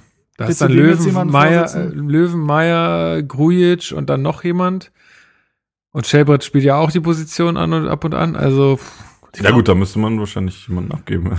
Ja, also es ist, ich glaube, im Winter ist es unrealistisch. Ja. Im Sommer eher, weil dann Grujic weg ist, hoffentlich. Also, naja, weiß ich nicht, wird sich noch zeigen. Hat man ihm eigentlich mal gesagt, dass er seinen Marktwert nicht mehr drücken muss? wir könnten uns ihn ja leisten, theoretisch. Ja. Aber es ist mittlerweile, es ist aber auch witzig am Anfang so, ja, so geil, aber den können wir uns niemals leisten. Und mittlerweile denkt man, ja, wir könnten uns den schon leisten, aber eigentlich muss das auch nicht sein. Ey, also, also, gut, gestern, wie gesagt, das Spiel war gut, wenn er darauf aufbaut. Ich würde es mir sehr wünschen. Ja, aber davor war das nichts. Ja, da, da fragt auch Gerald, Gerald Witscher, also wenn der wirklich so heißt, ne? nee, Quatsch. Schöne Grüße. Äh, was ist mit Grujic, Duda und Platte los? Ja, du, ähm, das ist eine sehr gute Frage, was also Gujic, wie gesagt, ja verbessert äh, in Frankfurt. Duda, keine Ahnung, was da los ist.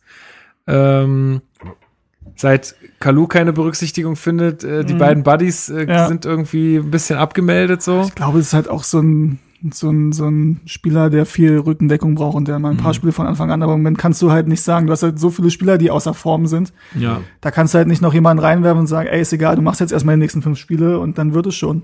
Ja. Äh, Koro fragt weiterhin, hat Michael Preetz ausgedient? Äh, pff, ich nee, also ich habe es ja vorhin schon angesprochen. Ich glaube, ausgedient ist da ein bisschen zu viel gesagt. Äh, ich denke, ähm, wenn er sich in einer neuen Rolle findet, wenn sich halt da die Strukturen ändern er sich in einer neuen Rolle findet als Kaderplaner, dann habe ich damit gar kein Problem. Facility Manager. Wenig, weniger, wenig, weniger, äh, weniger Öffentlichkeit, äh, mehr Kaderplanung würde ihm gut tun.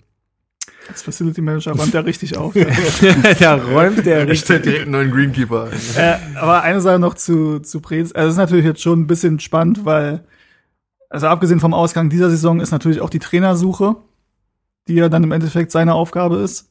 Auch wenn da Klinsmann ja. und andere da wahrscheinlich auch ein Wörtchen mitreden, vielleicht dann auch Arne Friedrich, weiß ich nicht. Ähm, aber davon, wer dann da kommt und wie das dann funktioniert, also da muss dann halt irgendwann schon mal was funktionieren. Auf der anderen Seite denke ich halt auch immer, war dann die Frage, ja, muss Prez jetzt weg? Ja gut, aber irgendjemand muss das ja machen und ich sehe halt nicht, wer das sonst macht. Aber Arne. Hat, Arne, ja. Arne macht das. Ja, ich glaube, das ist, das ist nicht sein Ding. Weiß ja, ich nicht. Also das würde er, glaube ich, nicht machen wollen. Ja. Er fragt noch ähm, äh, nach, was waren das eigentlich für hässliche graue Trikots in Frankfurt? Ähm, Weiß ich, also erstmal, ob sie hässlich sind oder nicht, ist Geschmackssache. Die graue Maus Spezialtrikots. Richtig, das habe ich auch also gesagt. Ich also so wie, wie der Verein ist, so äh, zieht man sich halt auch Trikots an. Nee, keine Ahnung. Ich finde die auch nicht besonders schick. Aber Meine es ist halt das, Aus, ganz gut. Ich das ist Ausweichtrikot. Ich fand es jetzt auch nicht so schlimm. Nö. Ja. Ausweichtrikot. Ähm, er fragt, wie beurteilt ihr die bisherigen Auswechslungen von Klinsmann? Ähm, da ist mir in dem Spiel gegen äh, Dortmund halt doch schon äh, eingef also aufgefallen, dass warum nimmt er da Rieder für Kalu runter? Warum nimmt er, also Grujic hat gar nichts geleistet in diesem Spiel. Und ich frage mich halt, welchen Bonus der genießt, dass der dann runtergeht. Also. Du hast halt so diese, du merkst ja diese zwei, drei Spieler, also äh, stark ist es auf jeden Fall bei beiden Trainern, wobei Stark jetzt auch ausgewechselt wurde zweimal. Ja. Ähm, Grujic ist es ähm, und Selke jetzt offensichtlich auch bei Klinsmann, dass er halt sagt, okay, das, auf die baut er, auch wenn es mal nicht so gut läuft. Aber Grujic ist es halt auch dann, abgesehen von dem Spiel gegen Frankfurt, aber vorher alles, wo du auch sagen musst, wenn ich da sein Konkurrent bin, äh, dann frage ich mich natürlich, was, was, wie oft sollen der jetzt noch schlecht spielen? Und vor allem ist ja nicht nur, dass er unglücklich gespielt hat, sondern das war sein Hinterhertraben macht mich halt also wahnsinnig so. Und das ist, man muss sich, Gujic wird in Liverpool so gar kein, der wird gar kein Spiel machen. Also nicht. Der wird so kein Spiel Aber machen. Habt ihr den Tweet gelesen? Ich glaube, Mark hat den auch getweetet von irgendeinem Liverpool. Ich schätze mal, er ist Liverpool-Fan und hat da anscheinend eine ziemlich große Reichweite, weil es hat über 1000 Likes, das Ding, mhm. wo die Statistiken von gestern von Grujic, die halt ganz gut waren. Also hier Key Passes und äh, mhm. Tor gemacht und wie viele äh, Zweikämpfe gewonnen und so weiter, Pässe gespielt. Das war halt alles sehr gut. Und dann die ganzen Kommentare von den Engländern, ja, der wird Milner ersetzen, er soll mal jetzt schon zurückkommen und Milner ersetzen und so, wo ich mir denke, ey, ey, ey, ey, ey. Setz es mal bitte. In Relation zu den anderen Spielen noch und dann reden wir nochmal, ja. ey. Der soll Milner, okay. Also Milner rennt ja die ganze Zeit. Grujic nicht so richtig. Kann ich, ich glaube, mir nicht so vorstellen, dass Ja, ich glaube, so Milner hat da so ein bisschen so einen Ruf wie bei uns, weiß ich nicht, Plattenhaut oder so. Also jetzt nicht auf den Spieltyp bezogen, aber einfach, das ist da, glaube ich, der, der immer was abkriegt, wenn da was nicht läuft. Hm, ja, meinst du? Also, ich glaube, Milner ist schon relativ wichtig für die Mannschaft. Ich glaube das auch von außen, aber ich glaube, dass ich habe ja, öfter das Zeit. Gefühl, dass die Liverpooler das ähm, anders einstellen. Aber bin ich auch nicht so tief drin. Auf jeden Fall fand ich das witzig, halt, dass die so die Statistiken sehen von Grujic und dann sagen, ja, okay, das wird der nächste große Mann hier im Mittelfeld. Das sehe ich nicht so der ganz. Der wird kein Spiel machen. Ja, ähm, wir haben von äh, hm, Dodi Duda 96 ähm, geschrieben bekommen, redet doch über Punkte. 12 aus 14, was bedeutet das für die kommenden drei Spiele und für die Rückrunde? Es bedeutet, dass wir sehr viele Punkte im Schnitt machen müssen pro Spiel, damit wir äh, nicht in Abstiegsnöte kommen. Also da muss jetzt halt wirklich äh, losgelegt werden. Das Restprogramm ist jetzt wirklich, haben wir ja schon gesagt, Freiburg, Leverkusen, Gladbach. Ähm, davon Gott sei Dank nur ein Auswärtsspiel, aber trotzdem halt einfach kein leichtes. Und ähm, ich würde jetzt nicht wagen, da irgendeine Prognose abzugeben. Also Freiburg ist der vermeintlich äh, leichteste Gegner jetzt noch zu Hause. Ich glaube, wenn man da jetzt es wirklich in irgendeiner Art und Weise schafft, drei Punkte zu holen, dann kann das echt nochmal Auftrieb geben für die letzten beiden Duelle. Aber letztendlich da jetzt irgendwie sich was auszurechnen oder also wie viele Punkte jetzt pro Spiel noch machen müssen, ich glaube, das ist jetzt auch das Falsche, weil letztendlich musst du jetzt einfach gegen jeden Gegner in irgendeiner Art und Weise punkten, weil sonst wird es ganz schwierig. Also wird es keinen Tipp abgeben, wie viele Punkte man braucht am Ende? Nee, das ist äh, eh schwierig immer. Also 40 Punkte brauchst du ja schon lange nicht mehr. Nee. Also ähm. letztes Jahr war Stuttgart mit 28 Punkten auf dem Relegationsplatz. Ach, krass. Hannover ist mit 21 abgestiegen auf dem 17. Gut, Hannover und Nürnberg waren halt auch echt schlecht letztes Jahr. Ja gut, Jahr. und dieses Jahr ist es Köln und Paderborn, die richtig schlecht sind. Ja gut, Paderborn wird wahrscheinlich da unten bleiben. Ja, Köln könnte ich mir auch vorstellen. Ich spiele morgen gegen Union. Da Weiß ich auch noch nicht, was ich mir da wünschen soll. Ich dachte eigentlich noch, dass Mainz irgendwie so ein Abstiegskandidat ist, aber die scheinen sich ja jetzt irgendwie zu fangen unter Achim. Die, die machen auch immer ganz schlaue Transfers, finde ich. Ja, ja, auf jeden Fall. Aber ich hätte nicht gedacht, dass, wenn die direkt den Ex-Trainer von Köln holen, dass der da direkt zündet. Hm. Ja, haben sie auf jeden Fall den besseren Deal ja, gemacht als zwei Spiele gewonnen. Ja, ja, klar, aber mhm. mal. Und ich glaube, eins war sogar relativ gegen Frankfurt hat, hat Mainz ja gewonnen auch. Mhm.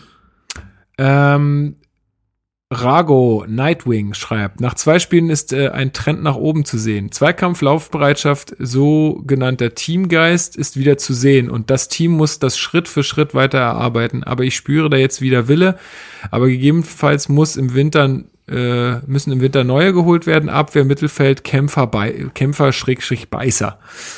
ja, also haben wir ja gesagt, ähm, ist ein bisschen schwierig zu sagen. Ich glaube, die Qualität an sich stimmt äh, und der Trend geht für ja, uns alle mit, drei jetzt ja auch nach oben. Ja, aber mit Kämpfer, Beißer, ich meine, Boyata ist so ein Typ. Und seine Gretchen gestern, muss ich sagen, haben mich teilweise ein bisschen erregt. Das war schon, das war schon sehr sexy.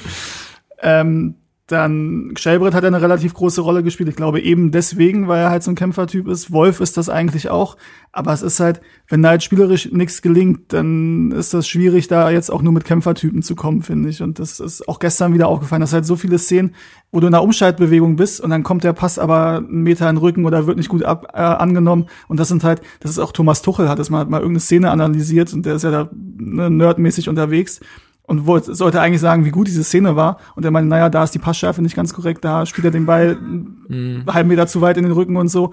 Und das sind halt, also da musst du halt eigentlich hingehen, weil das ist bei uns halt, das klappt gar nicht. Und da so viele Situationen werden bei uns im Keimer schickt, auch die Kontersituation gestern, die waren eine absolute Katastrophe. Ja, ja. ist halt ganz oft so. Ja, also, ich glaube halt, die Qualität ist größtenteils da. Klar kannst du überlegen, bei auf ein, zwei Positionen was zu machen.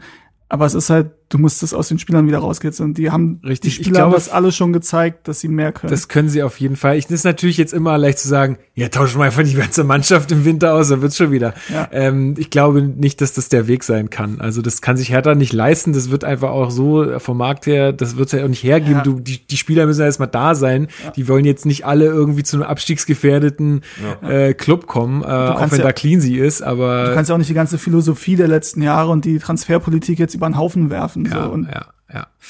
Ähm, Björn schreibt, Meinung, Laufbereitschaft und Wille ist wieder zu erkennen, auch wenn offenbar ein körperliches Defizit noch vorherrscht. Spielerisch sehe ich große Verbesserungen. Der Trainerstab sieht endlich nach Plan und Professionalität aus. Das hattest du im Vorgespräch, glaube ich, schon gesagt, dass, ähm, dass du auch der Meinung bist, dass es ein körperliches Defizit gibt. Ja, bin ich der Meinung, weil ähm, also der Wille ist da jetzt, das sieht man. Und dass die auf einmal deutlich mehr laufen als in den Spielen davor, ist ja jetzt kein Zufall. Ähm, das ist, macht kein Konditionstraining in den drei Tagen. Ähm, aber man muss sich sagen, wenn man die letzten Jahre anguckt, also auch unter Jovic, auch unter Dada schon vorher, ist härter, was Laufleistung angeht und vor allem was Sprints und intensive Läufe angeht. Immer ganz unten mit dabei, Platz 15, 16, 17, 18. Und das ist auf so einen langen Zeitraum kein Zufall mehr. Und das ist auch nicht nur mit Einstellung zu erklären auf so einen langen Zeitraum, bin ich der Meinung. Nun ist es so, dass ähm, ja eigentlich äh, Fied und Kuchno da einen Ruf haben als relativ harte Hunde. Das wird auch von Hertha immer so ein bisschen, ne, von wegen, wer ist härter und was macht weniger Spaß und so. Ähm, trotzdem. Was macht weniger Spaß? Das ist ja dann immer, wenn sie ihre Fragen da, ihre ja, ja, blauen, ja. dieses blau-weiß Blau, ja, ja, genau. Ja, hm. ähm, und jetzt habe ich gerade einen Faden verloren. Warte mal, ich finde ihn gleich äh, wieder. Äh, Konditionstraining, ähm, nicht nach drei Genau, und da ist halt äh, gestern dieses Ding, weil ich dann dachte in meinen kühnen Hoffnungen, okay, in der zweiten Halbzeit vielleicht zum Schluss haben wir da ein bisschen mehr Körner, weil Frankfurt hatte zum einen halt zwei Tage weniger Pause, die haben Montag gespielt ja. in Mainz, ja. was jetzt auch kein leichtes Spiel war. Und sie waren ja auch da 45 Minuten oder so mit einem Mann weniger unterwegs. Ja äh, haben vorher Donnerstag in London gespielt und haben halt, wir haben halt schon EL-Quali gespielt, da haben irgendwie zehn Pflichtspieler oder so mehr als wir. Mhm. So. Und trotzdem hast du halt gedacht, eher das war andersrum, weil am Ende waren wir völlig platt und die sind gerannt wie die Bekloppten und äh, Kostic, da Costa rennt da, auch wenn da Costa gestern kein gutes Spiel gemacht hat, aber rennen die Linie rauf und runter wie sonst was. Und bei uns denkst du so ab der 70. Minute, eigentlich müsstest du, bräuchtest du jetzt mehr als drei Auswechseloptionen, weil die halt echt platt sind. Ja. Und das ist halt nicht nur Willen, da muss man gucken. Ich bin da kein Experte. Ja, mal sehen. Vielleicht aber ändert sich da ja wirklich noch was. Also wir, wir müssen uns jetzt halt irgendwie diese Winterpause retten und dann müssen wir halt nochmal ja. gucken, an welchen Stellschrauben die meiste, ja. der meiste Impact und, zu sehen. Das Interessante daran ist, das hat der Dada, als er damals angefangen hat, auch gesagt, mehr oder weniger, dass diese mhm. Mannschaft nicht fit ist und dass er richtig in Richtung Kondition und so gegangen ist. Ja, das habe ich vorhin auch zu dir gesagt. Ne? Vor, vor ich glaube, so drei Jahren hatte man auch den Eindruck, dass Hertha brutal fit ist, dass wir immer einen Vorteil haben, auch am Ende des Spiels noch. Mhm. Ähm, gegen äh, viele Mannschaften da einfach körperlich nochmal gut gegenzuhalten. Das hat sich irgendwie gedreht. Das ist nicht mehr so. Also ja. da entweder hat sich irgendwas verändert oder ja, das ist, ist schwierig. Aber also, wenn wir jetzt den, den Magath Vielleicht sind auch einfach andere. Wie heißt denn der nochmal? Ich überlege die ganze Zeit, der heißt. Ähm, Unser Fitnesstrainer. Der, der General. Der General. Ich hatte es mir aufgeschrieben, ich habe es wieder äh, gelöscht. Der war ja wohl irgendwie auch bei der Bundeswehr. Bei der Bundeswehr? Ja, ja, der war irgendwie, hatte sogar einen, irgendwie einen Offiziersrang und war auch irgendwie sportlicher. Aber der ist ja auch schon Werner Leuthard. Ja, Leuthard, genau. genau. Ähm, wie alt ist denn der? Der ist doch auch schon ein bisschen der hat auch schon ein paar Jährchen auf dem Buckel. Ähm, auf jeden Fall, also er war ja unter Felix Magath damals sein Fitnesstrainer bei Bayern und ich glaube auch bei Wolfsburg. Äh, und er war letztes Jahr bei Frankfurt. Ja, genau. Stimmt. Das war die Dinge, äh, das war dieses ja. Ding, ja, ja, genau. Er ist 57 unter Hütter, genau, weil er war vorher auch in Basel mit ihm. Und ne, Frankfurt haben wir ja gesagt, da die machen offensichtlich einiges richtig, auch wenn sie in der letzten Saison dann irgendwann ist in die Luft ausgegangen, was aber auch bei dem Spielstil und dem relativ kleinen Kader, den sie hatten, jetzt auch nicht so verwunderlich ist. Aber halt einer der Punkte oder einer der Steine, die jetzt umgedreht werden und wo geguckt wird. Genau, es passt das alles noch, ja. ja. Ähm, The Dark Prince äh, fragt auch noch mal, das hatten wir ja schon beantwortet, meint ihr, wir sollten im Winter mal ein wenig ge mehr Geld für ein, zwei vernünftige Offensivspieler investieren. Hatten wir jetzt, glaube ich, gerade schon was dazu gesagt. Mo, Moku Mor, Morigi. Moku, warum? Also, ihr könnt machen, was ihr wollt, aber warum immer so ganz cool, lehnt euch doch einfach Lukas oder so. äh, nein, schöne Grüße. Ich versuche es äh, ordentlich auszusprechen. Vielleicht kann ich das einfach nicht gut. Ähm, wie konnte die Stabilität in, äh, in der Abwehr so verloren gehen, obwohl durch äh, Boyata eine gute Verstärkung geholt wurde? War das der größte Fehler von Czovic?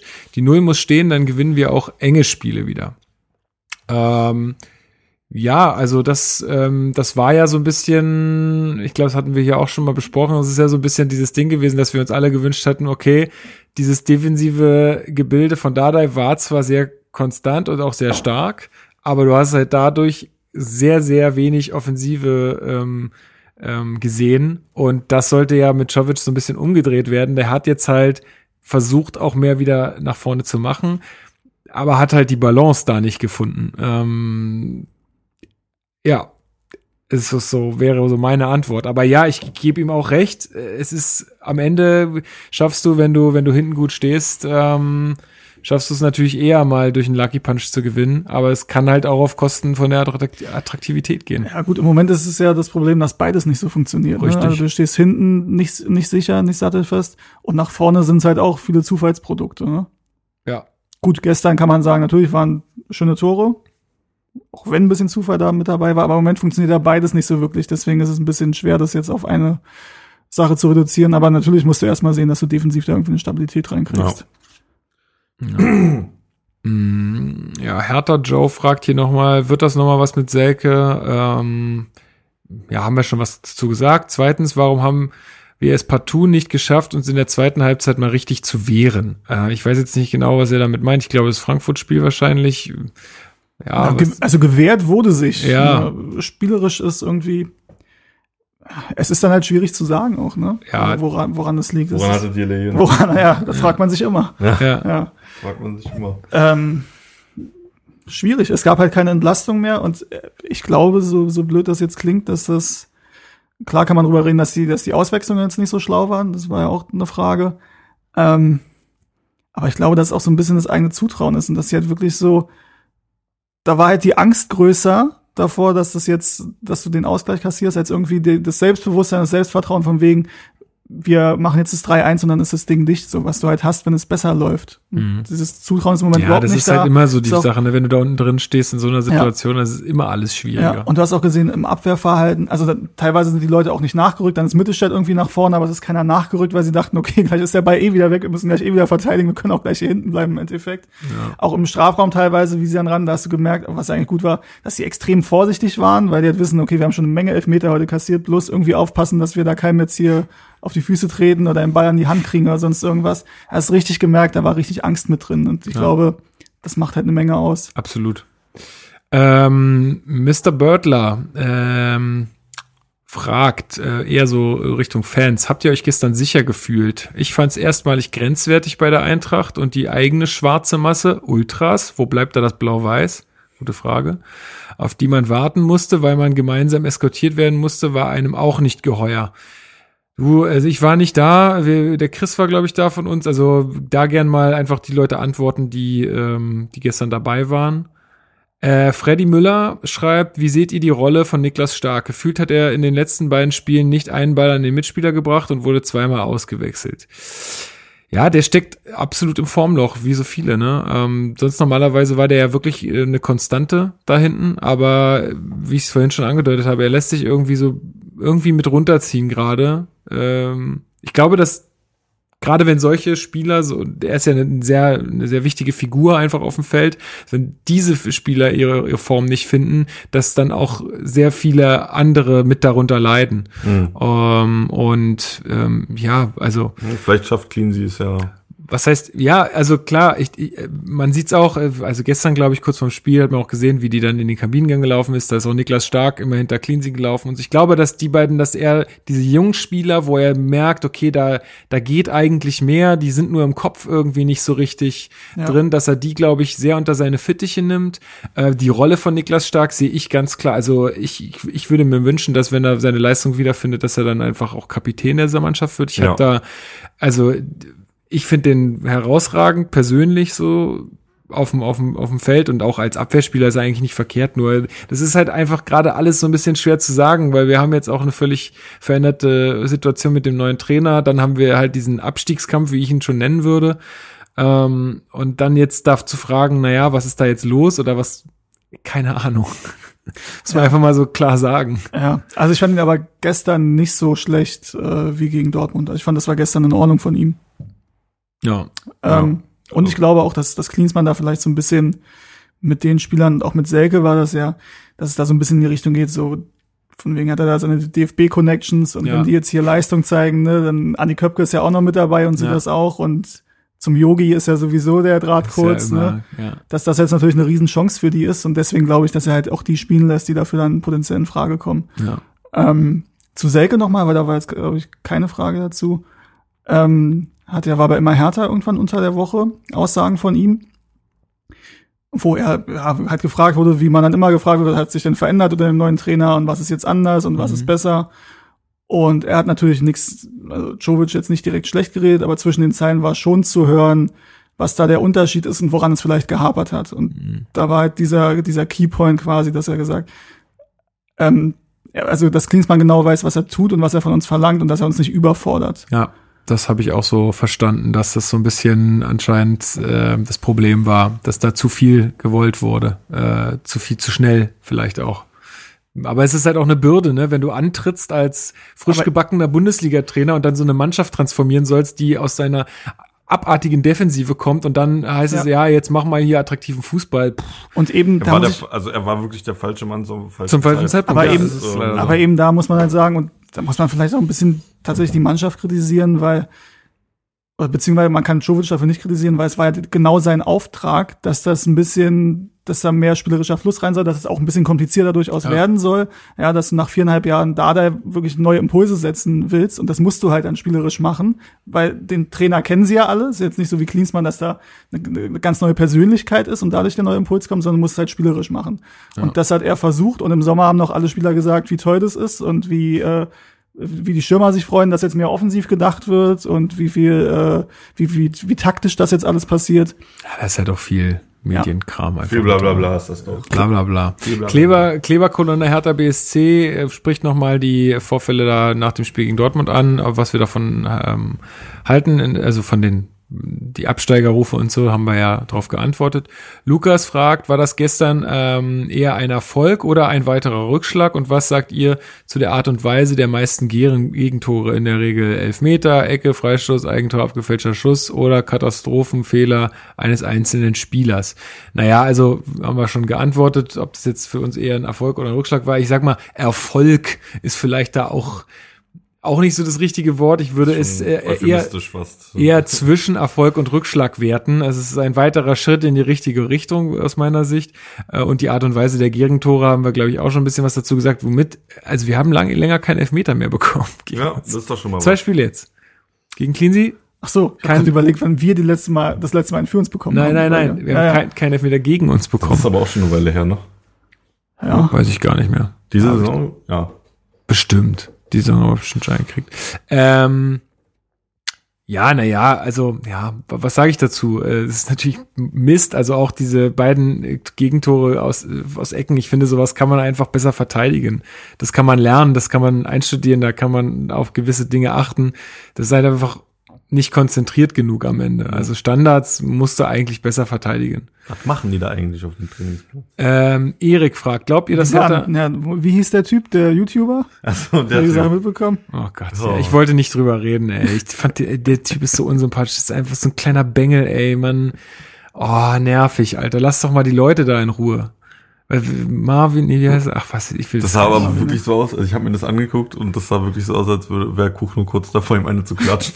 So. aber auch bezeichnend. Oder so halt am Ohr, am Ohr des, des Geländes zu verweisen. Aber auch bezeichnend, dass hier Arne Meyer und John Torenaria den sofort erkannt haben, weil Ey, ich hätte den halt niemals auch, erkannt. Ja, der hat anscheinend das schon mal bei, bei, bei Hannover, bei Hannover ja, ver versucht ja. und deswegen, ja, Bullshit, Mann, der soll damit aufhören. Mach mal ordentliche Sachen. Ähm, Erik fragt, glaubt ihr, dass Hertha in der Winterpause auf dem Transfermarkt aktiv wird? Wenn ja, auf welcher, welchen Position, haben wir ja schon geantwortet. Und wie für wahrscheinlich, für wie wahrscheinlich haltet ihr es, dass wir eine Rückrunde mit über 20 Punkten schaffen? Ja, es sind jetzt noch neun Punkte zu vergeben. Wir haben jetzt zwölf. Ja. Naja, dann bleibt ja nur drei Gewinner. Äh, ansonsten. Äh, nee, er meint in der Rückrunde, oder? Also ach, das er stimmt, ja, ja, ach so, ich dachte jetzt die Hinrunde noch über die 20, ja, ja, sorry. also Hinrunde ist unrealistisch, würde ich sagen. Ja, deswegen.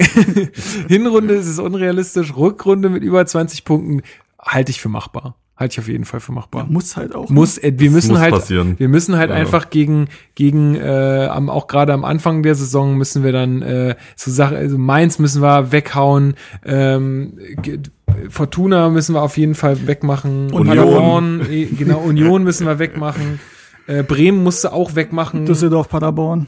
Ja, also da, da, da, wo wir jetzt in der, in der Hinrunde, wo haben wir denn da die Punkte liegen lassen? Wir haben die liegen lassen. Im Endeffekt gegen Wolfsburg darf es auch nicht 3-0 verlieren, nee. ey. Ja, gegen Mainz haben wir halt Punkte liegen lassen. Gegen äh, Düsseldorf und Köln haben wir gewonnen. Ja, Bremen halt auch nur ein Punkt. Gegen Gelsenkirchen Schalke haben wir uns auch äh, ja, schlachten lassen. Das ja. war miserabel, das Spiel. Ja, da kannst Hoffenheim halt mal, war unglücklich. Da kannst du halt auch mal ein Unentschieden holen. Aber ne? Hoffenheim ja. kriegst ja auch zweimal genau dasselbe Gegentor nach dem Eckball. Ja. Ja, aber also was heißt, was hat er gefragt? Wie wahrscheinlich ist es? Ja, ich sag mal, du, das wird sich zeigen, ne? Also. Ich sag mal, 20 Punkte aus 17 Spielen ist jetzt auch kein überragender Schnitt, ne? Der hat mir vor der Saison gesagt, das ist zu wenig. Ja, aber naja, die Bundesliga ist halt auch verdammt stark. Ähm, auch Johannes Bold fragt nochmal, ist Verstärkung im Winter nötig? Haben wir schon gesagt. Was haltet ihr von Spielern wie Mario Götze, Jerome Boateng, Max Meyer oder Moda Hut, die alle irgendwie in den letzten Monaten mal mit Hertha in Verbindung gebracht wurden und relativ unglücklich bei ihren aktuellen Vereinen sind? Die wurden alle mit Hertha in Verbindung gebracht? Ja. Also Max Meyer auf jeden Fall. Max Meyer weiß Mario ich, ja. Götze? Ich glaub, Götze nicht mit also so ein Max Meyer brauche ich nicht. Der Götze denkt ja, glaube ich, auch mal so ein, zwei Gerüchte. Ja, also weiß ich nicht. Das ist sehe ich. Dahut habe ich äh, noch nicht gehört. Wer war der andere? Ähm, Boateng. Boateng. Boateng. Ja, aber Boateng brauchst du, der ist ein Innenverteidiger. Den brauchst du jetzt nicht. Da haben wir eigentlich. Oder den Leute. älteren. Hm? Oder den älteren Prince. Boateng. Ach so, ach, Prince. Nee, die, der die, tut sich das nicht Die bringen, die bringen, das ist einfach, das ist, wie du vorhin sagst, das ist einfach, das würde eine Philosophie sprengen. Hm. So was, das sind, da, da holst du dir dann jemanden in die Mannschaft, der so präsent ist auf einmal, und das hast du ja mit Klinsmann jetzt schon auch gemacht, aber das ist auf der richtigen Position. Aber als Spieler dann sich nochmal so jemand so, ich glaube auch Klinsmann ist da absolut nicht der Typ dafür. Also sag mal, jetzt unabhängig davon, ob das realistisch ist oder nicht, Mario Götze könnte ich mir vorstellen. in dem System, weil es ist die Position, die, wo du nur, was? na, wo du nur Duda hast mhm. im Endeffekt. Ja.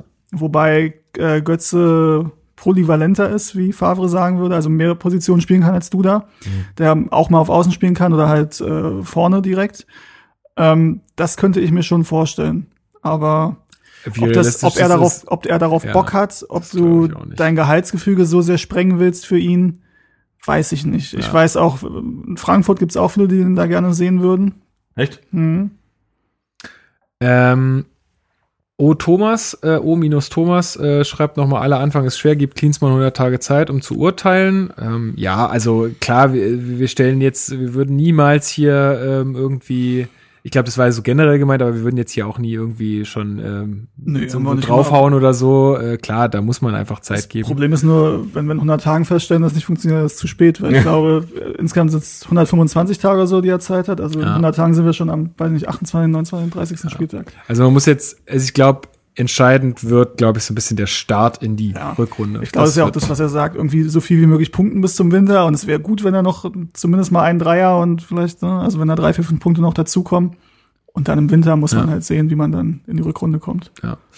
Ähm, und äh, nochmal von Johannes Bold eine Frage: Meint ihr Nachwuchsspieler wie Dardai, Czovic, DJ Bark haben noch, ein wirklich, haben noch eine wirkliche Zukunft bei Hertha oder sollte man sich äh, von dem etwas romantischen Gedanken verabschieden, dass sie mal Stammkräfte werden und eine goldene Generation prägen? Albrecht, äh, Redan haben noch etwas Zeit.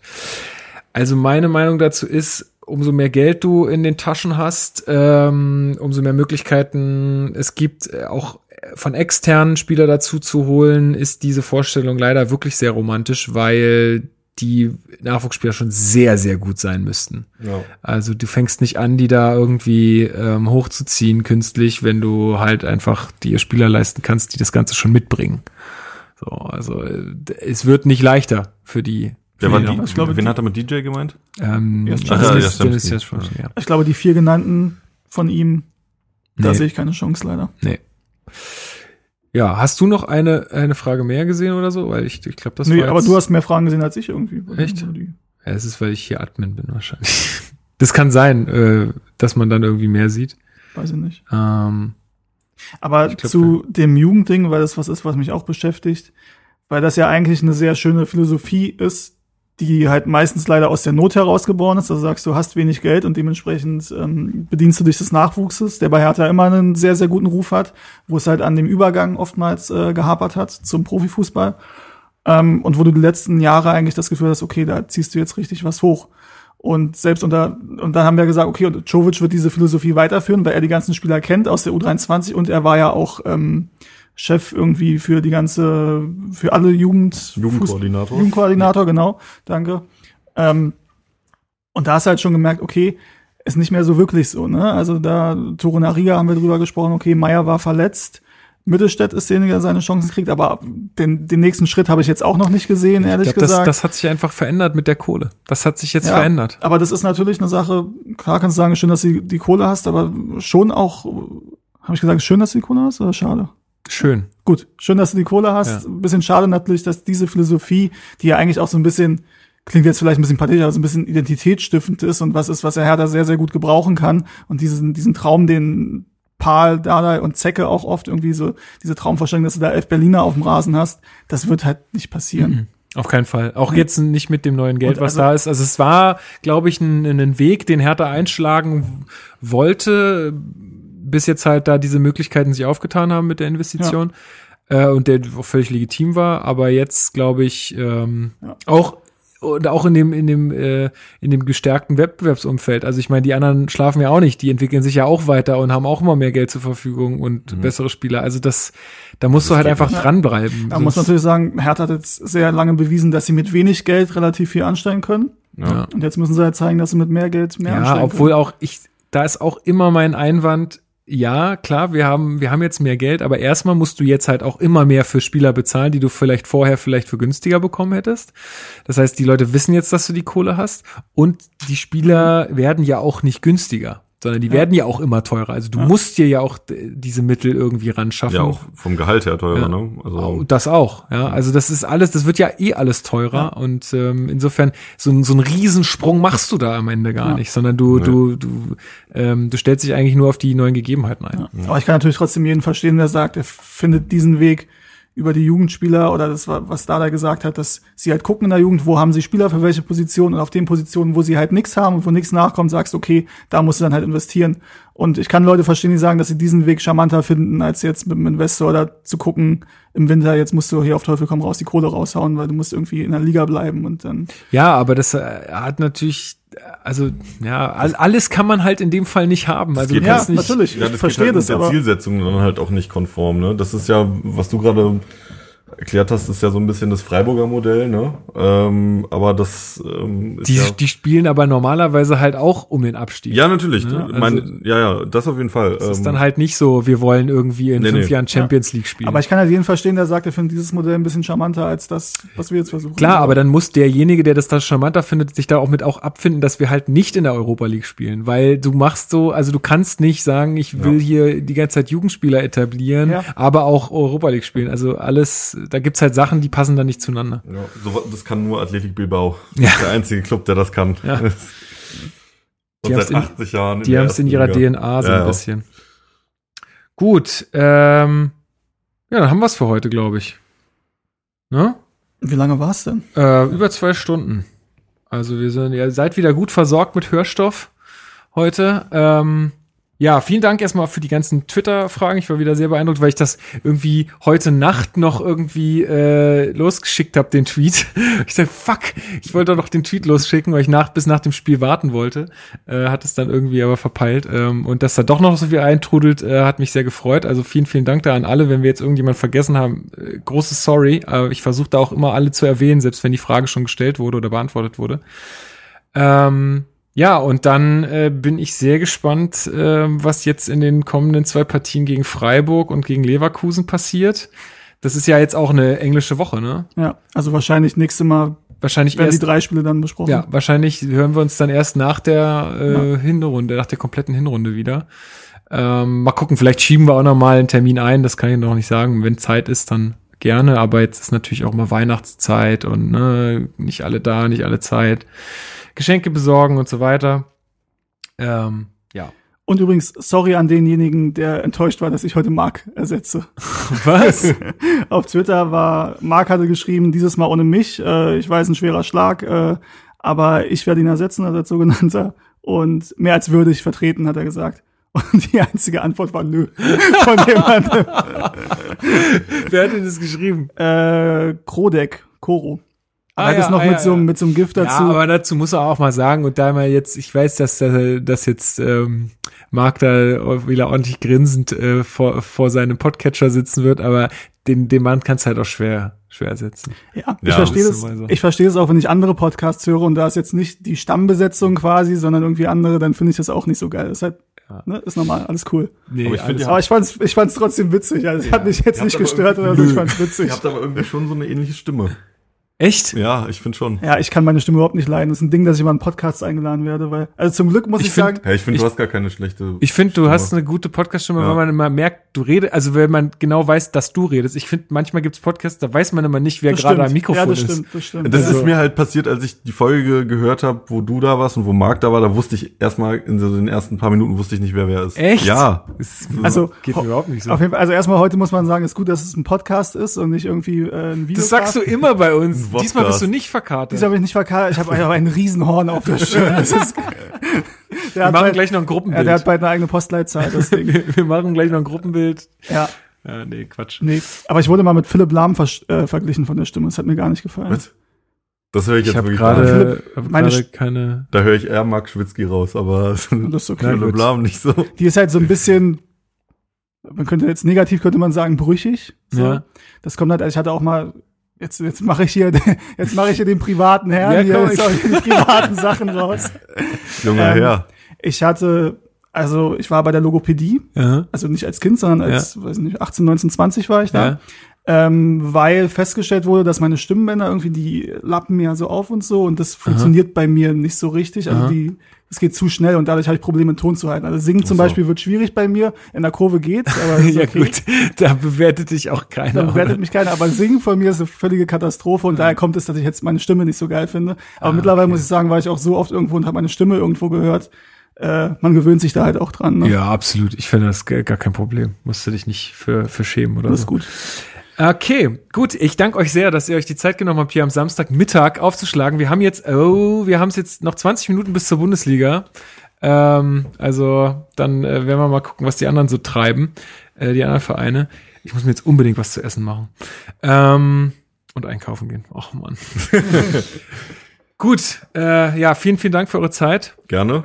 Und ähm, dann, wie gesagt, also entweder gibt's noch mal eine Zwischenfolge jetzt in der englischen Woche, wovon ich aber im Weihnachtsstress eher weniger von ausgehe. Und dann hören wir uns wahrscheinlich zum Hinrunden-Rückblicks-Podcast wieder und dann gucken wir mal wieder, was das Ganze aufziehen. Wir gehen auch steil auf unsere hundertste Folge zu. Wir sind gerade so ein bisschen im Brainstorming, was man da äh, irgendwie machen könnte. Wenn ihr da draußen eine Idee habt, äh, worauf ihr mal Bock hättet, dann äh, sagt Bescheid. Ähm, genau. Und ansonsten, Howie. Howie. Howie. An dem schönen Strand der Spree, dort spielt Hertha BSC. Der Berlin